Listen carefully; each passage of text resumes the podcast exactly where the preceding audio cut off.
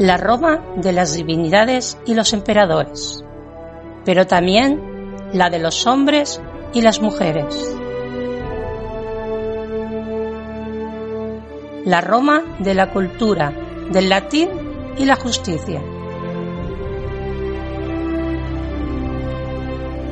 Y sobre todo, la Roma del Mediterráneo.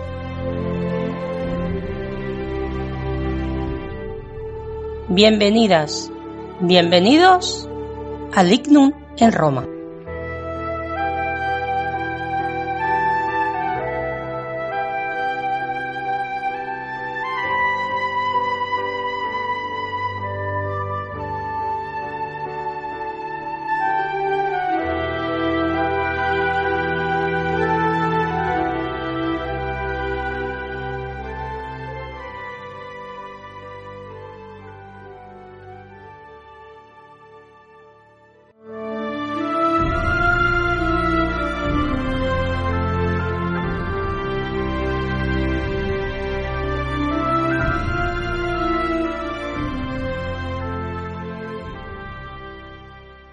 Hablemos del tema de hoy y empezamos, ¿qué os parece si hacemos una pequeña ronda entre los tres que estamos aquí, empezando por Maribel? ¿Qué es lo que le motiva a ella para ser eh, divulgadora? ¿Qué es lo que le hizo a ella mm, meterse en este complejo mundo eh, y dedicarle tantas horas de su vida a el saber y el divulgar para los demás? Maribel, tú misma.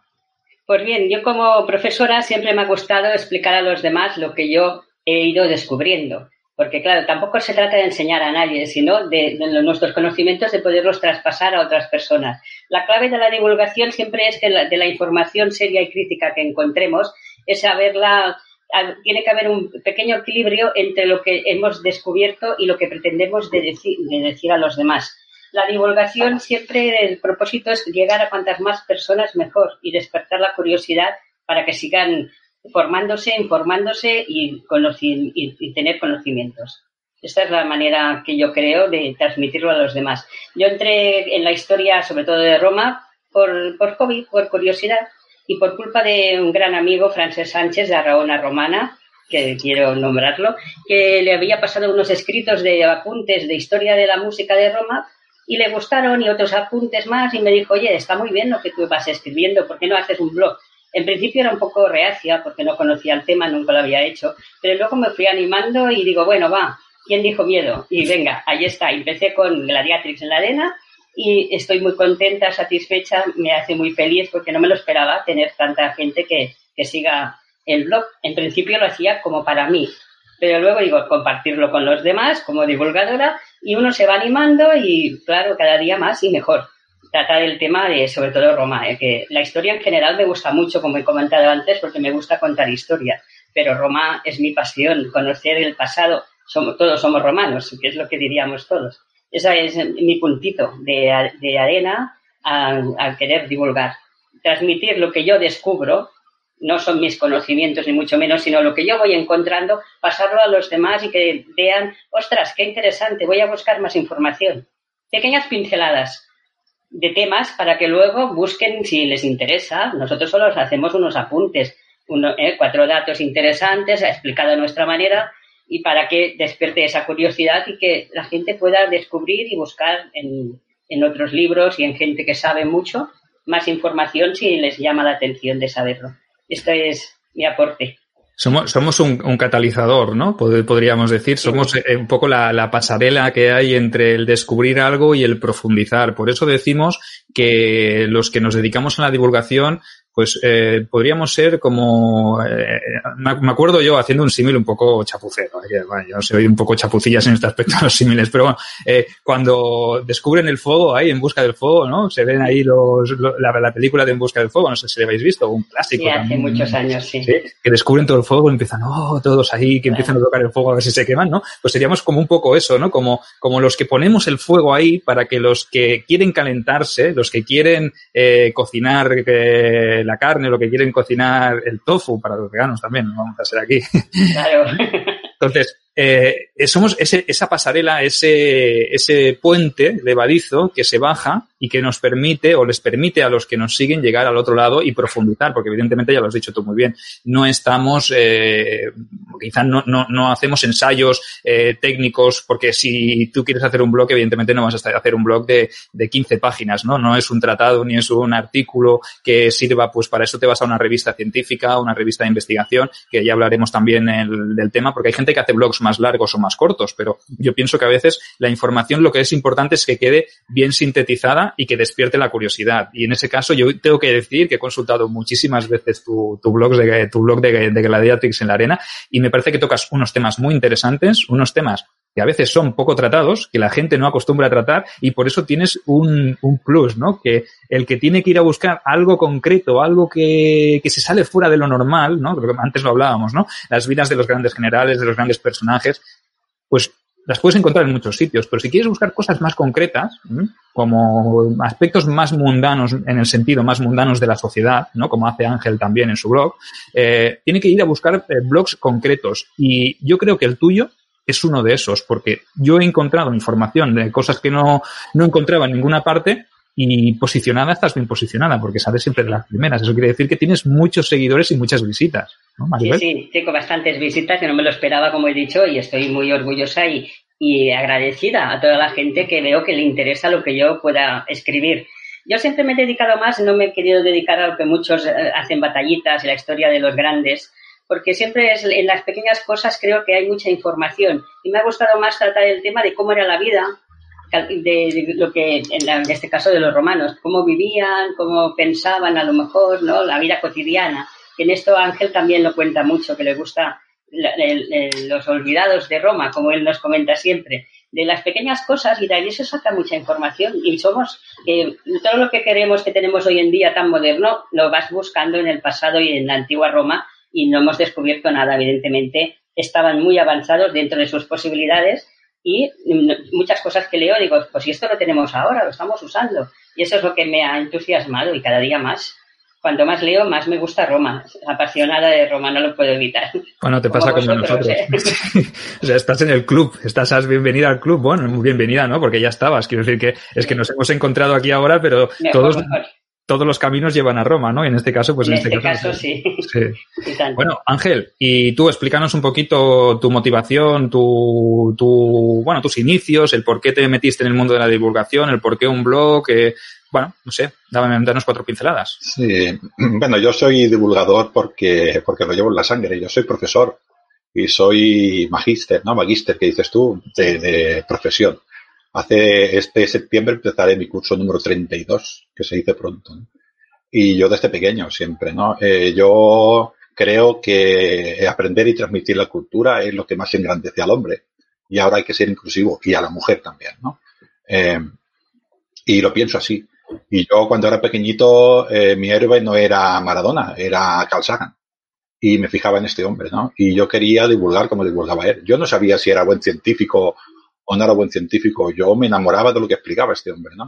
Y muchos tratados de, de Asimov también, por ejemplo, Próxima Centauri, que me leí este libro y me enamoré de la astronomía, ¿no? Y yo quería ser eso. Y, y siempre lo que aprendo tengo el afán de explicarlo. ¿Qué quería ser? ¿Astrónomo, ¿Astrónomo o divulgador? A ver, que no, no yo quería ser profesor. Ah, vale, vale. Hablando de la, de la divulgación, que es diferente. Yo, como profesor, persigo unos objetivos. Yo explico el reglamento electrotécnico de la baja tensión y soy muy rígido con mis alumnos y cada vez que mi alumno me dice algo, eh, ¿en qué punto pone esto del reglamento? ¿En qué ITCBT? ¿En qué instrucción técnica complementaria? ¿En qué punto? ¿En qué tabla? ¿En qué une? Eh, has encontrado esta, esta información y él me lo tiene que hacer así porque yo a este hombre le daré el carnet de instalación electricista, por ejemplo, y él tiene que saber buscar todos estos datos. Pero esto es mi faena de profesor. Eh, mi faena de divulgación no es esta. Además, mi divulgación no tiene nada que ver con mi trabajo de profesor. Yo divulgo sobre Roma. Divulgo sobre Roma porque soy del Mediterráneo. Y, y Roma no se entiende sin el Mediterráneo. Y el Mediterráneo no se entiende tampoco sin Roma, ¿no? Y otras culturas. En este caso, eh, todos hemos coincidido, hemos coincidido con Roma, ¿no? Y yo, cada vez que leo algo y aprendo algo, tengo el afán de explicarlo. No me queda más remedio, sale de mí. O sea, no puedo evitarlo. Y lo saco de muchas maneras. Lo saco en Facebook, como lo estoy haciendo ahora. Lo saco en iVoox, eh, contigo, eh, con, con Gerión, que nos ha dado eh, esta oportunidad, lo saco en mi propio, en mi propio programa de iVoox, eh, cuando he colaborado con vosotros en Criófalos en, en la anterior etapa y en esta también seguramente, seguramente también colaboraré. Cuando estoy en las recreaciones y la gente me pregunta, también tengo que contestarle a las personas, busco a la gente que me pregunta para, para decir lo que sé. Y está, por eso soy divulgador, porque yo todo lo que aprendo lo tengo que decir. Los libros son lo mismo. Es intentar explicar cosas que sé y, lanzarlas allí, ¿no? Eh, en esto que dices, Sergio, de Maribel, eh, ya se lo he dicho a ella en privado y se lo, y ahora lo digo en público. Eh, ella es la abuela de, del himno, porque ella es la madre de Lucio Vitalis, que es el padre del himno. Y ya se lo he dicho, yo escogí Carrucari, que el oficio de mi protagonista, por un artículo suyo. Y lo que dices tú, yo buscaba por internet cosas concretas y encontraba a Gradiates en la arena. Y cuando buscaba algo de la domina romana, salía Gradiates en la arena cuando buscaba algo de las polillas de noche, estas prostitutas que ejercían en, en los cementerios, estaba allí también. Y es un referente. Y además es un referente no tanto en el sentido de que, de que divulga bien, divulga sencillamente para que todo el mundo pueda entender, sino que es que además cuando lo conoces como persona, también de ejemplo. Y esto es lo máximo.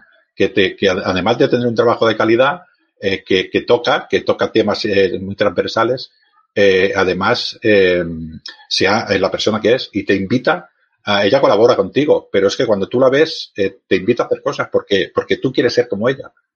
Caramba, muchas gracias Ángel. ¿eh? no sé de qué decir de tanto halago. Al César lo que es del César. O sea que eso, eso, eso está claro, Maribel. Sí que es verdad que, que todos los que nos dedicamos al mundo de la divulgación, todos los que eh, hemos escrito, todos los que eh, nos movemos en el mundillo de la recreación, en el mundo de Roma en general, tenemos a, a tu blog, a Gladiatrix en la arena pues como un referente. Entonces yo creo que puedes estar más que satisfecha de, y nosotros te damos las gracias por haber tomado esa decisión de haberte tirado a la piscina, ¿no? Que es lo que dices, ¿no? Cuando te reuniste con Francés Sánchez, al que saludamos desde aquí, a Francés Sánchez de Rabona Romana, que tiene una página, un blog también muy interesante, una página en Facebook, etcétera, etcétera, eh, que es un crack eh, que nosotros te damos las gracias a ti y a, Francés Sánchez por empujarte a este, a que te tiraras a la piscina. Por lo mejor no te querías tirar y él vino por detrás y te empujó, ¿no? Imagino que sería así. Sí, sí, él me empujó. Te decía, venga, venga, yo te ayudo, yo te ayudo a crear un blog, que es muy fácil y al final, después de pensarlo mucho, me atreví poco a poco. Algún consejillo también le pregunté al principio y mucha ayuda y, aquí estamos. ¿Eh? Y también intentando colaborar siempre con vosotros y yo de vosotros también aprendo todos los días que busco, leo en, vuestros eh, blogs también me aportan muchas cosas y luego en los directos que estáis haciendo, cada día que habéis que he estado con vosotros he aprendido algo que no sabía y nunca dejamos de aprender, es que es, interesante aprender siempre. ¿eh? Es interesante, Maribel, eh, un tema que hemos hablado nosotros, el tema de que tratamos un, para hablar de cualquier tema, por ejemplo, de la, de la mujer, ¿no? Que hemos hecho varios programas en iVoox, ¿no? yo hago un artículo leyendo las mismas fuentes que tú y nos salen dos artículos diferentes. Y esto es, esto es fantástico. Y yo lo leo, digo, si ha cogido las mismas fuentes que yo y nos fijamos, nos fijamos en cosas diferentes, ¿no? Y si, y si Sergio cogiera las mismas fuentes, vería otra visión de las cosas. Y son visiones diferentes del mismo, del mismo hecho, ¿no? Y esto a mí me parece, me parece fantástico porque lo hacemos todo eh, transversal, lo que decía, no nos fijamos en una línea, tú lees esto, tú lees esto, no, no, no es así, es vemos cosas diferentes. Yo, cuando hablamos de, de la mujer, eh, nos pasó esto, ¿no? Y, lo, las conversaciones que hemos tenido también nos fijamos en cosas diferentes. Yo, yo, yo veo todo fantástico. Yo, igual es que disfruto tanto divulgando que. No, eso está, es muy interesante de que buscando las mismas fuentes hayamos escrito dos artículos diferentes que se complementan.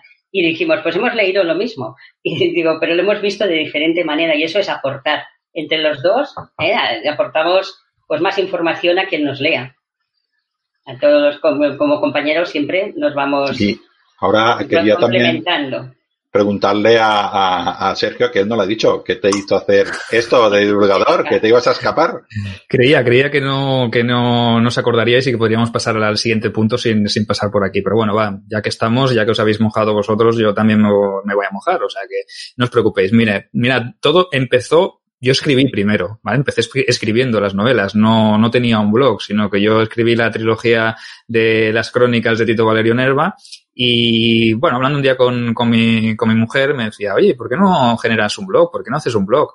Es una historia curiosa, ¿eh? también es otra anecdotilla. ¿eh? Y, me, y, me, y le dije, uff, qué trabajo, ¿no? Qué, qué pereza. Si tengo que ir escribiendo, yo quiero escribir, yo quiero escribir novela, ponerme aquí con un blog, tener que consultar más fuentes. Después de todas las que he consultado para escribir una novela histórica, porque eh, ya, que ya, que sale el tema, pues nombramos el tema de la novela histórica, ¿no? Porque crear una novela histórica no es como yo ponerme a crear una novela en la que no necesito una documentación previa, porque tiene que haber un rigor, tiene que haber una ambientación, tiene que haber un contexto histórico. Entonces, sí que tenemos que consultar muchísimas fuentes. Ángel puede confirmarlo, ¿no? Entonces, sí que es verdad que necesitamos eh, mucho, mucho trabajo de biblioteca, ¿eh? de ratón de biblioteca, y luego la historia, crearla, o sea, que es como doble, doble trabajo. Entonces, cuando me decía eso mi mujer, me decía, bueno, créate un blog, así creas eh, contenidos extras, la gente te sigue, conocerá más tus novelas. Dije, uff, qué pereza. Total, que lo dejé como un poco ahí aparcado. Ya, si acaso más adelante ya hablaré.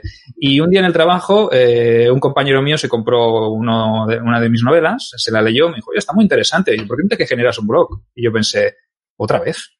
Y, y, me, y, me, empezó a convencer porque él hacía, es diseñador de páginas web y me dijo, oye, yo te lo genero como, un poco como a ti, ¿no? Como Maribel. Yo te echo una mano, yo te ayudo, te hago una, un fondo guapo, te voy subiendo los contenidos, te, digo, y, y aparte no te cobro, te lo hago en plan amiguete. Digo, joder. Digo, pues vale, pues venga, va, me lanzo a la piscina. Ahora, cuando llegué a casa y se lo dije a mi mujer, me dijo, tío, te lo ha tenido que decir un amigo del trabajo. O sea, y yo, cuando te lo dije yo, que no me hiciste ni puto caso, ¿no? Era ella visionaria y yo como diciendo, uy, no me meto en, en más jaleos. Y luego cuando me lo dijo mi colega, no sé, me lo pintó de otra manera. No sé, cuando te lo hizo una segunda persona ya puedes pensar, ostras, pues a lo mejor sí que es verdad que tienes razón, ¿no? Entonces decidí generar el, el blog en, en, WordPress, luego hablaremos de las diferentes plataformas de generación de blog, que hay muchas, y empecé con la historia, con pequeños artículos y con el paso del tiempo pues empecé a hacerlos un poquito más grandes, un poquito más grandes, temas eh, conocidos y temas no tan conocidos, también temas de, no solo de Roma, sino que yo hago un mundo antiguo en general, luego cuando hablemos un poquito de nuestros blogs ya haremos las especificaciones de lo que hacemos y lo que dejamos de hacer, el por qué una cosa porque la otra, ¿no? Pero un poquito mi entrada en el mundo del, de la divulgación a nivel de blog vino eh, como un segundo paso, ¿vale? Primero fue la escritura, ¿eh? la divulgación de, a través de las novelas y de las conferencias y de lo que se mueve alrededor de la generación de un libro y a partir de ahí di el salto al blog y del blog pues todo esto es como una cadena, ¿no? Que te lleva eh, a otra red social, de esta red social te lleva a otra y acabas gestionando pues un mogollón de redes sociales que dices que ya no sé ni qué hacer, porque si te metes en el mundillo del podcast, te metes luego en el mundo que si colaboro con este, colaboro con el otro y parece que cada día que hacemos una colaboración te sale otra nueva, otro proyecto y de ese proyecto se genera otro alternativo paralelo, entonces pues eh, llega el, punto que dices, hostia, pues si tengo tantos frentes abiertos que no sé por cuál, eh, en cuál centrarme, ¿no? La fortuna, la fortuna eh, hace que tengamos eh, la capacidad para y el tiempo pues para poder eh, gestionar tantas cosas, porque si no, evidentemente tendrías que ir renunciando a cosas, que es lo que me ha pasado a mí, ¿no? Que he tenido que renunciar al proyecto de Cliófilos pues para centrarme en otros, ¿no? entonces eso es una cuestión meramente de que no tenemos tantas manos ni tanto tiempo como para gestionar tantas cosas. Pero un poquito este es el proceso que me ha llevado a mí a, a, a llegar a, a generar un blog, ¿no? Y el origen ya te os digo, así un poquito la, la, escritura. ¿Era esta lo que, lo que querías, Ángel? ¿Satisfecho? Sí, sí. Bueno, yo hubiera querido más explicación, pero ya está bien. ¿Qué quieres? Bien. ¿Qué quieres? Pregúntame, no, no, no. pregúntame en concreto y te responderé. Lo que, lo, ahora que has entrado en el tema este, quería profundizar lo que dices de, del tema de, de, los libros. Eh, nos genera muchísima, muchísima documentación. Eh, siempre, yo siempre aviso y siempre digo lo mismo, es ficción. Es una historia que nos hemos inventado pero está ambientada en hechos eh, históricos y todo lo que puede ser respetable históricamente, yo lo respeto, eh, siempre que puedo. ¿eh? Y esto nos genera un montón de información. A mí me ayuda eh, para los temas que toco en, en mi blog, porque hay tanta información para buscar en un libro y buscas tantas horas de información para luego dos párrafos, eh, Sergio, que es algo, después de que estás una semana y media buscando un dato, eh, te ocupa dos páginas, porque claro, tú estás escribiendo una novela, tienes que hacer una historia interesante para que esa persona eh, empiece el libro y se lo acabe. Porque si, si estás haciendo un ensayo, ya tienes otro tipo de lector, no sería ficción histórica. Sería otra cosa, ¿no? Y, y nos genera mucho trabajo. Y luego, eh, es cierto, Sergio, que te metes en líos, en líos, en líos, pero tú te metes en líos porque te gusta divulgar. Si no lo dejas.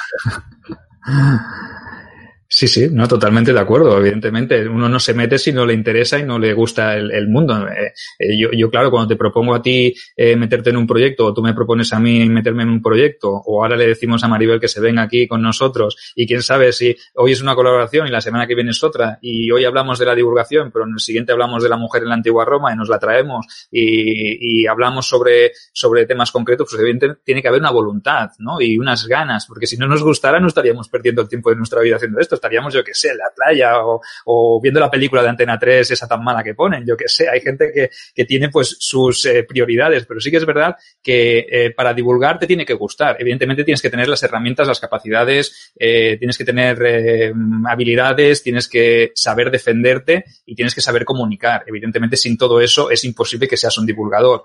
Eh, ya lo hablaremos más adelante, pero mmm, te doy toda la razón. No sé, Maribel, si tú quieres añadir algo a las. Sí, yo me ha gustado mucho que comentarais que, que, buscáis muchos datos que son reales en la novela cuando la escribís. Es importante que la gente sepa, como lo habéis comentado vosotros, que es una novela, está novelada en hechos históricos. Porque hay mucha gente que se cree que lo que contáis los escritores, aquí va para los dos, es real y pasó tal dato y tal. Claro, las batallas y los hechos históricos son reales, pero la historia del personaje no es real. O sea, pues inventáis las cosas, muy bien inventadas, por cierto, de la vida cotidiana. Pero que mucha gente que yo conozco se lo creen como, no, porque esto pasó, porque lo he leído. Digo, no, a ver, esto es la vida de tal personaje, todo, todo, es verdad, y lo habéis comentado. Es importantísimo que tenga una base histórica, pero luego no deja de ser una novela. Sí, ¿no? En este caso, en este caso me dijo, recuerdo una anécdota de alguien que se leyó mi novela y así, así comentándolo luego me dice, hostia, pues sí, porque este Tito Valerio Nerva fue un personaje muy importante, ¿no? Que hizo muchas hazañas y yo dije, bueno, pues si me lo he inventado, si no existió. Entonces es esto, ¿no? Un poquito. Es, lo que comentaba, que se sí. creen que es verdad, que, que pasó de verdad. Claro, el contexto sí, ¿no? El contexto, el contexto sí. Se cruzan con personajes reales que sí que existieron y que sí que tratamos mediante la documentación ser rigurosos, ¿no? Con eh, según qué cosas. Pero sí que es verdad que la trama principal, normalmente la trama del personaje principal o las tramas secundarias, pues suelen ser inventadas que tengan alguna pincelada en algún momento de, de realidad que es documentada, evidentemente. Entonces el trabajo es documentarte de las cosas reales y documentarte de las cosas que tú quieres escribir pero que tienen que ser eh, no reales porque te las inventas, pero que están basadas en hechos reales, por decirlo de alguna manera. Por eso es importante conocer eh, la esencia de cómo era eh, la mujer o el papel de la mujer en el mundo antiguo, cómo eran las prostitutas, como ha dicho Ángel, estas prostitutas que se movían en torno a los cementerios. Entonces, para tú darle tu toque eh, personal, sí que es verdad que tienes que tener un toque de realidad y por eso es importante acudir a fuentes o buenas fuentes y en este caso una buena fuente es eh, tu blog, por ejemplo. Gracias. de buscar fuentes. En las fuentes es muy importante de leer muchas fuentes. Cuando queremos escribir algo, y lo digo por mi experiencia, he intentado contrastar que sea verdad lo que estoy leyendo, que buscar a otros escritores para que la información que tenga sea verdadera, que no me digan una cosa que me la creo y después resulta que no es verdad. En eso hay que ir con mucho cuidado. Y de todo lo que leemos, que a veces leemos que son tochos, ¿eh? Que dices, madre mía, ¿qué he leído? Vuélvelo a leer porque no me he enterado de nada. Creo que os debe pasar a todos. Te marcas, ¿no? Te marcas, te lo marcas con una sí, página. Exacto. Y repasar esto. Lo vuelvo a leer porque no me he enterado de nada. Lo vuelvo a leer y entonces allí buscar qué es lo que me interesa y de ahí cómo lo explico.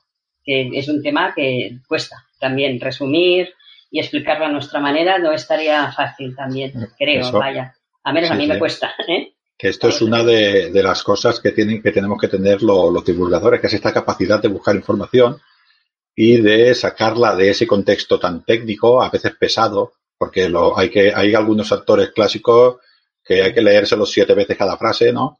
Porque utilizan retórica y es un poco complicado, ¿no? Y hay algunos, hay otros autores modernos que también son complicados de leer, porque ellos buscan otra cosa, ellos buscan fidelidad en la información y, y se apoyan en muchos datos y me parece, a mí me parece perfecto, ¿no?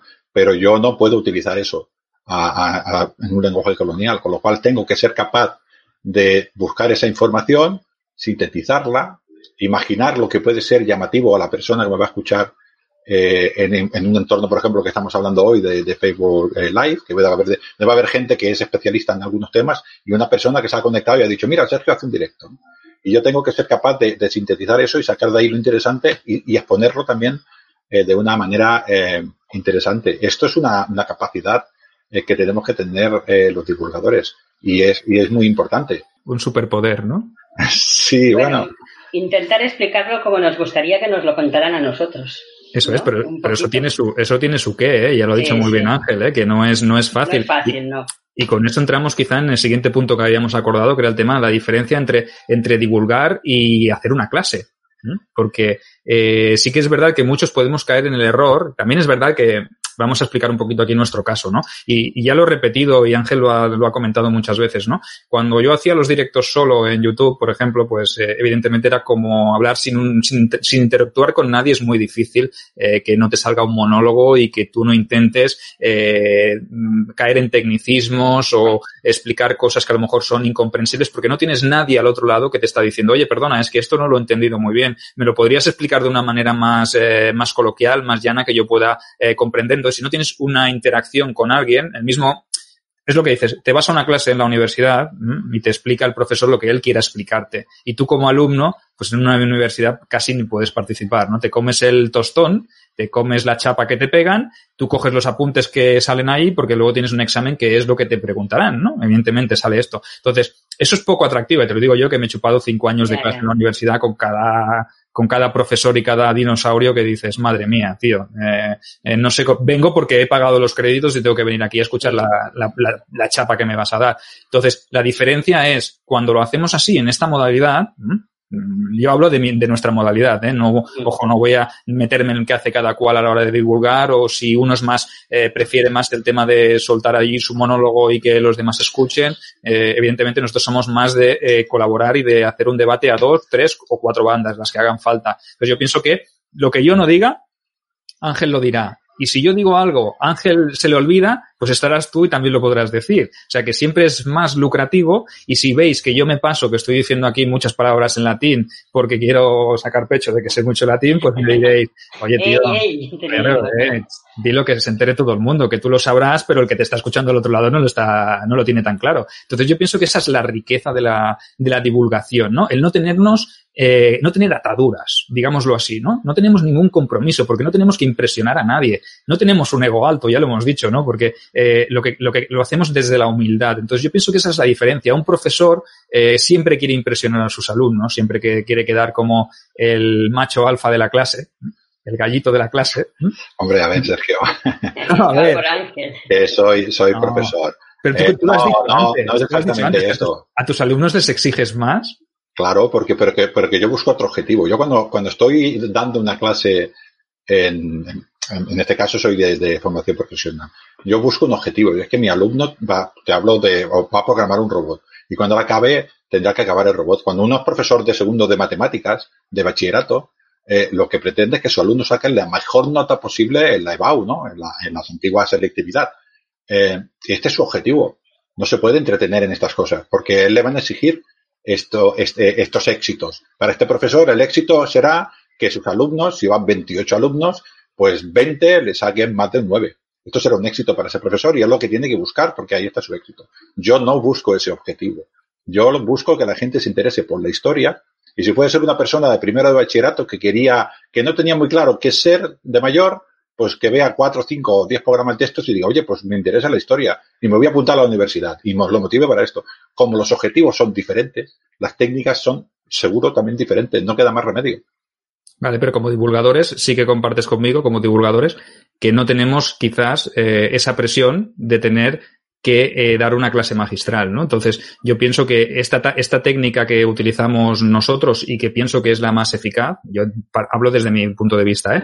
pienso que es la más eficaz, nos quita esa presión de tener que eh, hacer las cosas con, pues con un objetivo que es que nuestros alumnos saquen, por ejemplo, un 9 eh, o saquen una matrícula de honor y eso nos, nos quita esa presión, pero además nos da un componente extra que es poder llegar a más gente. No sé si eso lo compartes. Claro, nuestro objetivo, que es sería un éxito, por ejemplo, de este programa? Pues que demos, un, que demos un dato y alguna persona, eh, mientras nos está escuchando o después, vaya a Google, lo busque y lo quiera comprobar. Esto sería nuestro, esto sería nuestro éxito. O que se hagan divulgadores también, ¿eh? O que se hagan divulgadores y, y, se fijen pues en cómo lo hacemos nosotros, eh, empiecen a aprender a cómo hablar, a cómo estructurar, a cómo a modular la voz, a cómo hacer eh, las diferentes técnicas de comunicación simple, lo que has dicho tú, una clase magistral. Eh, no, hacer, no, hacer, guiones y saltárselos luego. Y no, no hacer guiones como hacemos nosotros. Esto no lo aprendáis. Esto no. esto no, chicos, niños. esto no, esto no. El guion, el guion está para algo, ¿no?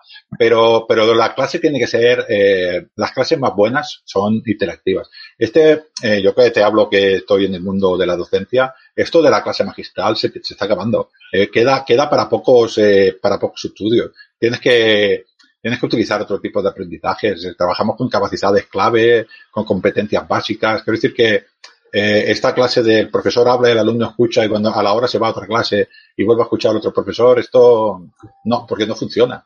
Eh, funciona a la interacción. Como habéis comentado que hay profesores que saben muchísimo pero que no lo saben transmitir igual que también con divulgadores, ¿no? Que saben mucha información y después la manera de transmitirla no llega, no entra. Muchos datos, mucha tecnicismos y que dices el profe no, no me entero de nada como alumna. Y entonces esto no, no, motiva, la gente se desanima y deja de ir a clase. Ahora no sé si ponéis control. En mi época ponían control de que no íbamos a clase. Y, tanto, y, tanto. porque la profe no, te motivaba. En cambio, si el profe te explica bien, pues estabas allí puntual porque te gustaba mucho como lo explica.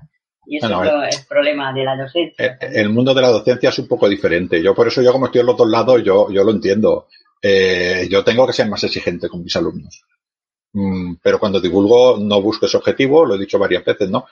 Y, el objetivo que busco es que la gente se interese, que la gente, cuando acabe este programa, que las dos horas diga, pues se me ha hecho corto, esto es lo que me interesa eh, que lograr eh, y, y, que nos haga alguna pregunta y que nos diga algo y que se interese por las cosas que hacemos, ¿no?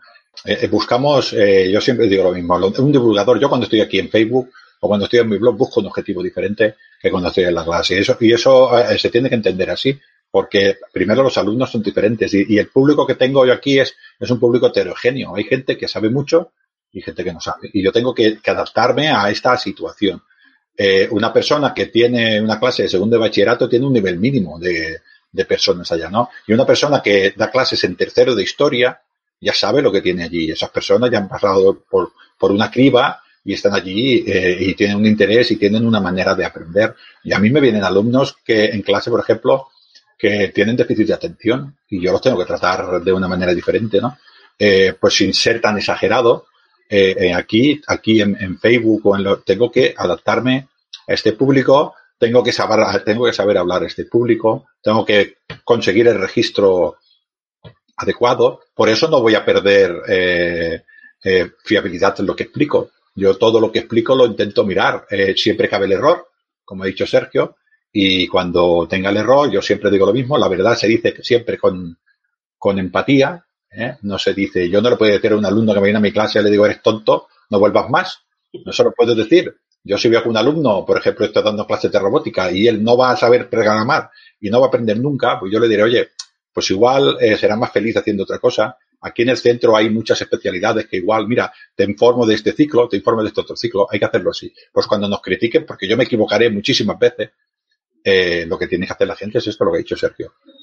Portillo, Ángel Portillo se ha equivocado, eh, me mandan un privado y yo verifico el dato y si hace falta el otro día lo rectifico. Felicitaciones, pues se hacen como te lo he hecho a ti, van a ver, en público, que para eso estamos. Esto es, la verdad, se dice eh, con empatía. Y en este mundo nos tenemos que, que, saber desarrollar. Y tenemos que, Sergio ha hecho la introducción, tenemos que tener una, una cierta capacidad de comunicación, una cierta capacidad de entender las cosas, una cierta capacidad de síntesis y, y tenemos que hablar en un lenguaje un poquitín claro y siempre basándonos eh, en fuentes fidedignas. Pero eh, no tenemos, tenemos que mm, vencer la, la, importancia del dato. Yo puedo decir, por ejemplo, este, este imperio tenía un millón de kilómetros cuadrados. La gente no me va a entender. Y yo le diré, no, dos veces España. Entonces sí que me entiende, ¿no? El dato, bueno, es el anterior, porque es un millón de, pero la gente no va a entender cuánto es un millón de kilómetros cuadrados. No lo entiende la gente, ¿no? O, o hablando de electricidad, no, la, cuando tienes 10 miliamperios empieza la tetanización. No, oye, con poquita electricidad te quedas pegado.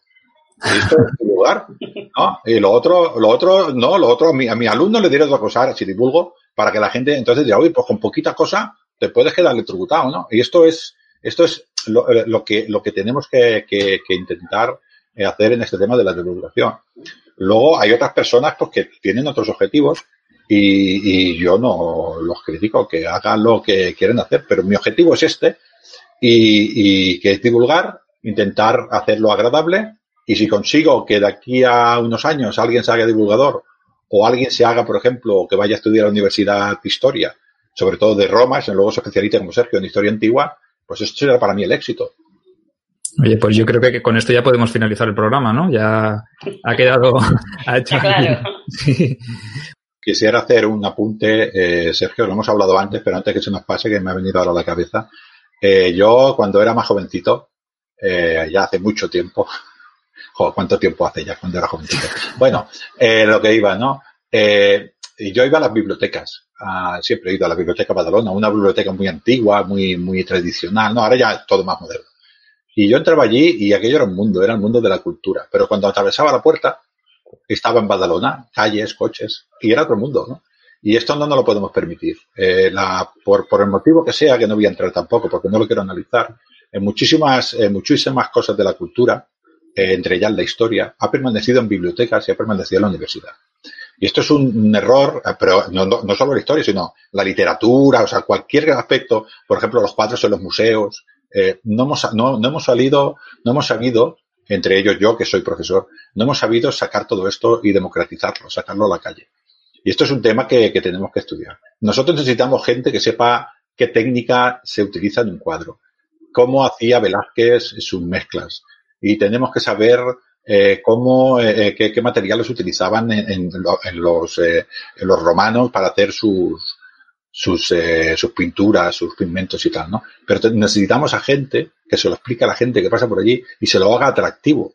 Y esto es, lo que tenemos que hacer nosotros. Necesitamos un tío que se vaya, que vaya a acabar a, a Casteller de Mañolas, por ejemplo, que es aquí un, un, un poblado íbero que tenemos es del siglo III antes de Cristo, aquí en Tibisa, eh, y ese hombre irá allí y, rescatará eh, objetos y los analizará y dirá esto es de esta época porque tiene este tipo de pintura y esto, esto es de tendencia a fidencia. Este hombre tiene que tener esa habilidad, pero no tiene por qué tener la habilidad de explicarlo. Otra persona con menos conocimientos técnicos que ella, igual sí que puede coger una cantidad de personas eh, que van a visitar ese, ese poblado y hacérselo interesante. Y cuando estas personas van al poblado, van a su casa, empiecen por internet a buscar y quién eran los hilercabones y, y quién se cargó el Castellén de Bañolas, ¿no? Esto es la divulgación y lo otro también lo necesitamos. También necesitamos gente que conserve libros. Era divulgación científica, el que está buscando y analizando sobre todo el trabajo de los arqueólogos, yo creo que es científico, y luego está el saberlo explicar. Algún arqueólogo sabrá explicarlo, por supuesto, pero otros son muy técnicos y solo utilizan un vocabulario que lo entienden sus colegas. En cambio, a la gente que no sabemos nada de ese tema, pues no nos resulta atractivo. Queremos que nos lo cuenten como antes hemos y comentado. Son, y son ¿eh? necesarios, no, imprescindibles. entonces, diferentes. Entonces, si os parece, ya que hemos sacado el tema, yo sabía que este momento iba a llegar, ¿vale? Entonces, ya sí que, si os parece, sin entrar en polémica, sin querer eh, criticar una u otra, que yo lo has dicho tú muy bien, Ángel, que lo has dicho perfectamente, que está el que tiene que hacer una cosa y el que no puede hacerla y hay otro que lo hace en su lugar. Si os parece, hablamos de, de esa gran enfermedad, de esa gran plaga, que es peor que la de Justiniano, que es la de la titulitis aguditis, ¿vale? Eh, que es un tema que yo sabía que iba a salir y que yo también quería tratarlo en este programa, eh, sin enfadarnos, ¿eh? porque no nos vamos a enfadar, porque lo que queremos simplemente aquí es dar nuestro punto de vista. Y lo que pedimos desde aquí, antes de empezar y de meternos y de sumergirnos en este tema controvertido, es eh, que comprendáis que aquí estamos todos eh, en lo mismo, ¿vale? Que todos formamos, formamos parte del, del mismo eh, club, ¿vale? Todos buscamos eh, divulgar y todos buscamos transmitir todos buscamos eh, enseñar y cada uno lo hace a su manera. Y evidentemente no queremos excluir a nadie de este club, sino que ya lo ha dicho bien Ángel, ¿no? Hay eh, mm, jugadores que juegan de defensas y jugadores que juegan de delanteros, ¿vale? Y cada uno juega en su posición, porque si yo soy defensa y me, me meten de delantero, pues seguramente no habré tirado mucho a puerta, no sabré tanto regatear, sino que soy más de, de repartir leña y de quitar el balón y de defender en un córner, ¿vale? Entonces, esto es lo importante que queremos que, entendáis. Y lo vamos a, lo voy a decir muy claro, ¿vale? Y espero que la gente no se me ofenda. A ver, yo soy licenciado en historia, yo soy eh, academicista, yo eh, tengo un título en mi pared que pone licenciado en historia, ¿vale? ¿Eso qué quiere decir? ¿Que tengo la verdad absoluta a la hora de divulgar? No, ni mucho menos, ¿vale? Eh, Ángel es profesor, Maribel es profesora, ellos no son titulados ni licenciados en historia. ¿Qué quiere decir? ¿Que no pueden participar de la divulgación histórica? Tampoco. ¿Vale? Entonces, esta enfermedad eh, que nos corroe y que es más vieja que el propio hombre, es decir, eh, yo por tener un título tengo la verdad absoluta, tengo la facilidad, tengo la posibilidad de divulgar y tengo, como digamos, legitimidad. Eh, estas personas que tienen un blog, que hacen un trabajo espectacular, que se documentan igual o más que yo que tengo un título, ¿qué pasa? ¿Que no tienen el mismo derecho ni tienen la misma credibilidad por no ser titulados? mmm, abramos debate. ¿Eh? Opinad, vosotros que estáis aquí. Yo ya he dejado clara cuál es, mi postura y no quiero entrar en polémicas, ya os lo digo, pero quiero que quede, que quede reflejado en el directo que el saber transmitir, el saber divulgar no va reñido con la posesión de un título académico o que yo haya estado cinco años en una universidad, ¿vale? Y cuando digo universidad y digo historia, me refiero a cualquier campo, ¿eh? que no queremos especificar ni, ni encasillar solamente lo que sucede en la historia, pero sí que es la historia lo que nos coge a nosotros eh, más cerca y lo que tratamos. No sé, Ángel, Maribel, lo que queráis. En la historia, bueno, aquí hablamos de historia, pero hoy en día estamos en el mundo de la titulitis, como lo llamo yo, de que si tienes un título, algunas personas creen que es mejor que otro que no lo tiene. Yo tuve una experiencia cuando me preparaba para profesora de formación vial, que también lo soy, de que había gente que decía, ¿tú qué estás estudiando? Yo estudiaba música en aquel momento. Y, pensaban y decían, ah, yo estoy estudiando historia, como que iban a aprobar antes que yo las oposiciones para formación vial. Y luego no pasó así. Resulta que aprobaba yo antes que la otra persona, que me, por cierto me pilló una manía, no sé por qué, lo único que hice era aprobar. Y ella no. Pero eso es una, como tú has dicho, que parecía que porque estaba en la universidad era mejor que yo. Y estas cosas están pasando todavía, que el tema de la titulitis nos ha pasado como divulgadores y en todo. Que, puede haber una persona que no tiene título que sabe muchísimo de un tema. Solo hay que ver a la gente del campo, que igual no tiene estudios, pero nadie le va a quitar nada, que saben contar y pesar como lo hacían los romanos. Con la romana ellos tenían tanto peso de tantos kilos de mirando un campo sabe cuánto producto le va a dar. Aquella viña cuántos litros de vino le va a dar. Y a lo mejor no sabe ni escribir, pobre o mínimo, porque en su época no se iba a, estudiar. Y esto siempre he pensado que no hace falta tener un título para saber mucho de cualquier tema. Que a lo mejor no has tenido la suerte, no hay que criticarlos, igual en su época no ha podido, sus padres no le han podido ayudar, ha tenido que trabajar y esto no le quita que sea una persona que se ha preparado, que ha leído mucho y que se ha querido preparar. Mi madre no había podido ir mucho a colegio, pero sabía un montón de todo porque leía, pero una barbaridad. Y la pongo como ejemplo, tiene 99 años y en su época pasó la guerra y tal cuando era pequeña, pero oye, una señora con todo lo que sabía de historia y de, ella me viene a mí las ganas de saber, de leer, de aprender y de la historia. Ella es bastante culpable también de que me apasione la, leer. O sea que es aquello de no tener título, pero sabe mucho.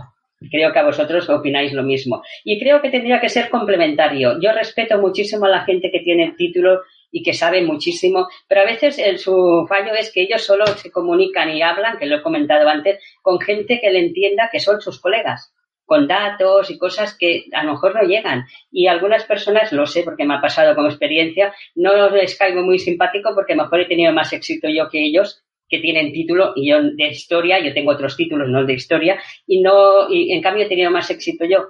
Y, esto lo he notado y lo he vivido como divulgadora de que no les gusta, como si les quitáramos algo. Al contrario, creo que teníamos que ser complementarios. Que lo que yo aporto, que es una pincelada, que siempre digo, de cuatro datos para que la gente le, interese y le guste lo que estamos contando, que diga, ostras, voy a buscar más información, voy a mirar a un técnico, un libro, a una persona que sepa, una tesis doctoral.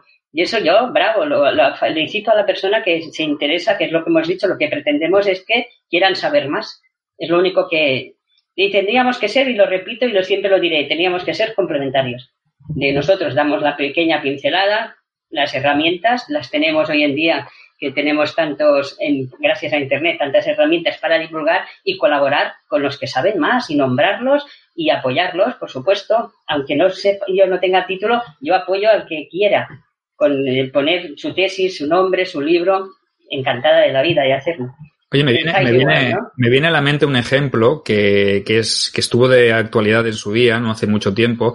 Eh, ¿Os acordáis del presentador de Pasapalabra, ¿no? De Cristian Galvez, que este chico pues es periodista y él escribió pues unas novelas sobre Da Vinci, sobre Leonardo da Vinci, porque estudió, eh, bueno, se documentó, eh, y yo invirtió su tiempo, invirtió sus horas y fue muy criticado pues porque realmente él no es un historiador ni es un eh, eh, licenciado en literatura ni nada como para escribir sobre Leonardo. Y él hizo una exposición, hizo unas presentaciones sobre Leonardo y fue duramente castigado por la gente del mundo academicista, ¿no? Como diciendo, eres un intruso en nuestro mundo en vez de decir, este chico puede sumar, este chico puede aportar, está trayendo a la luz, eh, está sacando a la luz algo que no se había dicho sobre Leonardo, mm, está potenciando, está utilizando su fama pues para eh, llegar, hacer llegar a todo el mundo la historia, la cultura, etcétera, etcétera, en vez de aprovecharnos de este baluarte, de este, eh, podríamos decir, de este, de esta popularidad,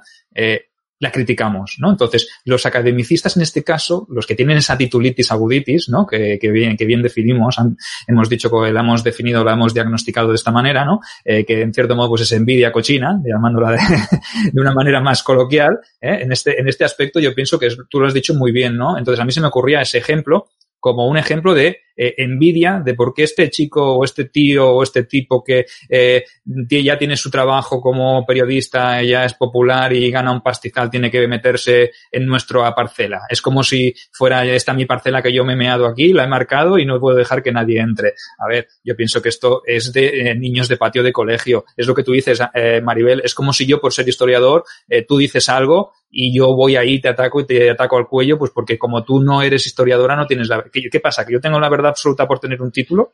Tú lo has dicho muy bien, es colaboración. Deberíamos colaborar entre todos, cada uno en su faceta. Pero es un terreno que hay espacio para todo el mundo. Bueno, la verdad tampoco la tienen los historiadores. Yo siempre digo, ellos no estaban allí. La historia es como nos la han contado, como nos la han transmitido los, los que lo han escrito. Y la historia siempre es, depende de quién la cuenta. Como siempre sabemos que el, la historia la escriben los vencedores. Y entonces me gusta también saber desde el otro lado cómo se ve. Y eso es lo que ha pasado. Y este señor pues divulgó muy bien el tema de Da Vinci. Yo creo que tendría que despertar la curiosidad para la gente de, la calle. Eh, conocen a este señor, no conocen a un historiador titulado. Y les llamó la atención, vamos a ver esto de Da Vinci, a ver qué tal. ¿No? Creo que, que era una buena divulgación del tema. Esto también ocurrió parecido, ahora me viene a la memoria, con los tres tenores que también habían vulgarizado la, la, ópera cuando cantaban los tres tenores, no sé si los recordáis hace mm. años, y también, oh, ¿por qué están haciendo aquí? Lo, lo, llevaron la ópera al gran público, a la gente que a lo mejor no, no les gusta una ópera entera, pero aquellos temas que cantaban, pues al ser los tres tenores lo transmitieron muy bien, lo divulgaron, divulgaron la música que ellos llaman culta, la ópera y otras músicas que también son cultas. La, la, la divulgaron muy bien para la gente que no había estado nunca en la ópera pues también es parecido, es otra manera de divulgar, como has comentado, sí. Ángel, tú qué, sí, sí, yo, yo digo lo de siempre. Eh, yo soy profesor en mi, y mi profesión yo explico eh, robótica, automatismo, programación Siemens, programación de los KUKA, eh, y, y ese allí lo explico aquí. Pero aquí soy divulgador y divulgo. Y yo tengo una cosa clara con mis alumnos y es que aprendo todos los años de mis alumnos. El año que no aprenda de mi alumno es porque lo he hecho mal. Y esto es la humildad con la que se tiene que ir a los sitios. Porque yo programo de una manera, veo las cosas de una manera y un alumno, como yo le doy libertad, porque le tengo que dar libertad, me programa de otra manera y me hace una cosa que yo no había pensado. Y él me la hace y yo aprendo de él. Entonces, eh, hay que ser humilde. Un tal Einstein, que seguramente era más inteligente que yo, eh, este hombre decía que todos somos ignorantes, lo que ocurre es que no lo somos de las mismas cosas. Esta persona que se piensa que tiene la razón absoluta, primero eh, está equivocado porque no existe la razón absoluta. Porque pasado mañana nos desentierran una cosa en Herculano y nos cambiamos el 30% de los libros de la historia de Roma.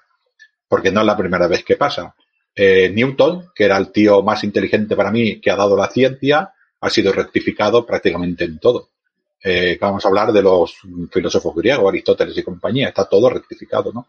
Eh, y estos hombres eran, vamos, Aristóteles era la verdad absoluta hasta Renacimiento, ¿no? pues vamos a ser un poquitín más, eh, más humildes. Pero aparte, aparte de esto, es que mi pretensión como divulgador no es hacer una tesis eh, y defender un, y defender una, una, opinión. Yo cuando hice mi proyecto de, final de fue sobre, bueno, pues tomé mis opciones, dijo, mira, esto se hace así, esto se hace así, esto se hace así, esto se hace así, y yo creo que de estas opciones es mejor esta porque se eh, pienso que es la mejor opción por estos datos, estos datos, estos datos objetivos. Pero yo no estoy en esto. Yo estoy divulgando para democratizar la cultura en la calle, en este caso la historia de Roma, y hacerla interesante. Entonces, mm, el que se piensa que estoy pisando su parcela, eh, pues está equivocado. Aún así, Sergio, es imposible evitar esto, porque, porque son, las personas somos así. Habrá divulgadores que no les gusta como yo divulgo, y habrá mm, personas que se sientan amenazadas, pero esto pasa no con, no pasa con los divulgadores y con los eh, gente que vive en las universidades. Eso pasa en todos los aspectos de la vida. Pasa con los fontaneros, pasa con los paletas y pasa con los taxistas. Eh, o sea, que somos así las personas, etc. No es un problema específico de... Es condición humana, entonces, ¿no? Es una condición humana. Es condición humana. Yo vuelvo a repetir y cualquier persona del, mundo universitario que me escuche que lo sepa. Yo no busco un objetivo. Yo busco yo lo que busco es, si un profesor, para que, para que lo tenga claro, si una persona es profesora de universidad, yo lo que busco es que tenga vocaciones. Es que esto es lo que busco yo, porque a mí me gusta mucho la historia y yo por mi formación, por el mundo en el que viví, no pude hacerlo. Y me tuve que dedicar, pues bueno, a lo que me tuve que dedicar. Y luego las personas tenemos aficiones durante el tiempo. Yo estuve con una, y, ya está. Y cada uno, pues la vida le lleva cosas, uh, le lleva las cosas que, que le llevan, ¿no? Y esto de que una persona con título sale otra más con título, no. La persona con título te da unas características con las cuales te da unas habilidades de comprensión lectora, comprensión escrita, de buscar información, sintetizar información, analizar información, tener pensamiento crítico, todo esto todo lo hace. Y luego esto te permite generar un tipo de proyectos, un tipo de artículos, un tipo de, de tesina, lo que tú quieras, para un nivel eh, académico y tal. Pero no estamos en esto. Estamos en otra cosa. Estamos en hacer la historia interesante a la gente y que la gente tenga vocación, en mi caso, la historia, pero habrá gente que hable de matemática, gente que hable de, de, jardinería, gente que hable de, de, lo que sea, en cualquier aspecto que uno quiera divulgar. Mm, bueno, si se sienten amenazados, pues yo lo siento mucho. Yo tampoco voy contra nadie, ¿no? También es eh, quiero decir aquí en este aspecto, cuando decimos de que si se sienten amenazados, también es verdad que eh, es porque estáis haciendo un buen trabajo los que no tenéis la, la titulación, ¿no? Yo pienso es eso, ¿no? Eh, es miedo también, ¿no? Es, es miedo porque realmente se están haciendo las cosas bien. Es como eh, se está acercando a mi muralla y, uff, y viene con escaleras, ¿no? Y va a trepar. Es gente que tiene, que, tiene habilidades y que tiene capacidades. Yo lo veo así, ¿no? No es una amenaza cuando, eh, eh, es lo que he dicho antes, ¿no? Que el, imperio es muy grande, hay tierras para todos, las podemos repartir, no hace falta que, que nos vayamos haciendo todos nuestra pequeña fortificación y nuestro pequeño imperio dentro de un imperio, ¿no? Tampoco se trata de hacer las cosas así. No sé si lo veis eh, como yo, que yo lo veo también te lo digo desde la experiencia, desde que yo soy eh, licenciado. Entonces, yo en mi vida jamás, desde que iniciamos el proyecto de divulgadores de la historia, por ejemplo, que también ha sido eh, un proyecto en el cual eh, ha tenido capacidad y cabida cualquier persona que quiera divulgar. Si nunca hemos pedido un requisito, no, tú para ser socio de divulgadores tienes que tener el título académico. No, no, señores, seamos serios. Y en este caso le tenemos que dar las gracias eh, a Federico Romero, que que es el presidente de la Asociación de Divulgadores de la Historia, que él es licenciado en Historia, pero él, eh, dentro de esas eh, premisas, de, de esas reuniones iniciales que hicimos en Madrid eh, hace ya unos cuantos años, siempre dejó clarísimo que era un espacio para todo el mundo, para todo el mundo que se dedicara a la divulgación y que no por no tener título tendrías menos credibilidad, al contrario, que se nos escucha a todos, es una asamblea, es democrático y todo el mundo tiene su voz y su voto. Y todas esas personas, y ya me meto, me oyo en la boca del lobo, me da igual, todas esas personas que se marcharon del proyecto, pues porque precisamente por esta gilipollez, ¿vale? Eh, les digo que les vaya muy bonito, pero que tal como está el proyecto ahora se lo están perdiendo, ¿vale? Porque eh, todos los que estamos, todos los que nos hemos quedado, todos los que confiamos en el, en el proyecto Divulgadores de la Historia, estamos creciendo, estamos sacando proyectos paralelos, estamos eh, triunfando y muchos de ellos no tienen título académico. ¿Y qué? ¿Y qué? ¿Qué pasa? ¿Pasa algo? No, ¿verdad? colaboramos mucho entre nosotros también, que se trata de, que como dijo Federico, se trataba de la esencia de, divulgación, de divulgadores de la historia, era la colaboración entre nosotras, cosa que estamos haciendo, por ejemplo, hoy mismo, nosotros tres, que estamos colaborando en la charla.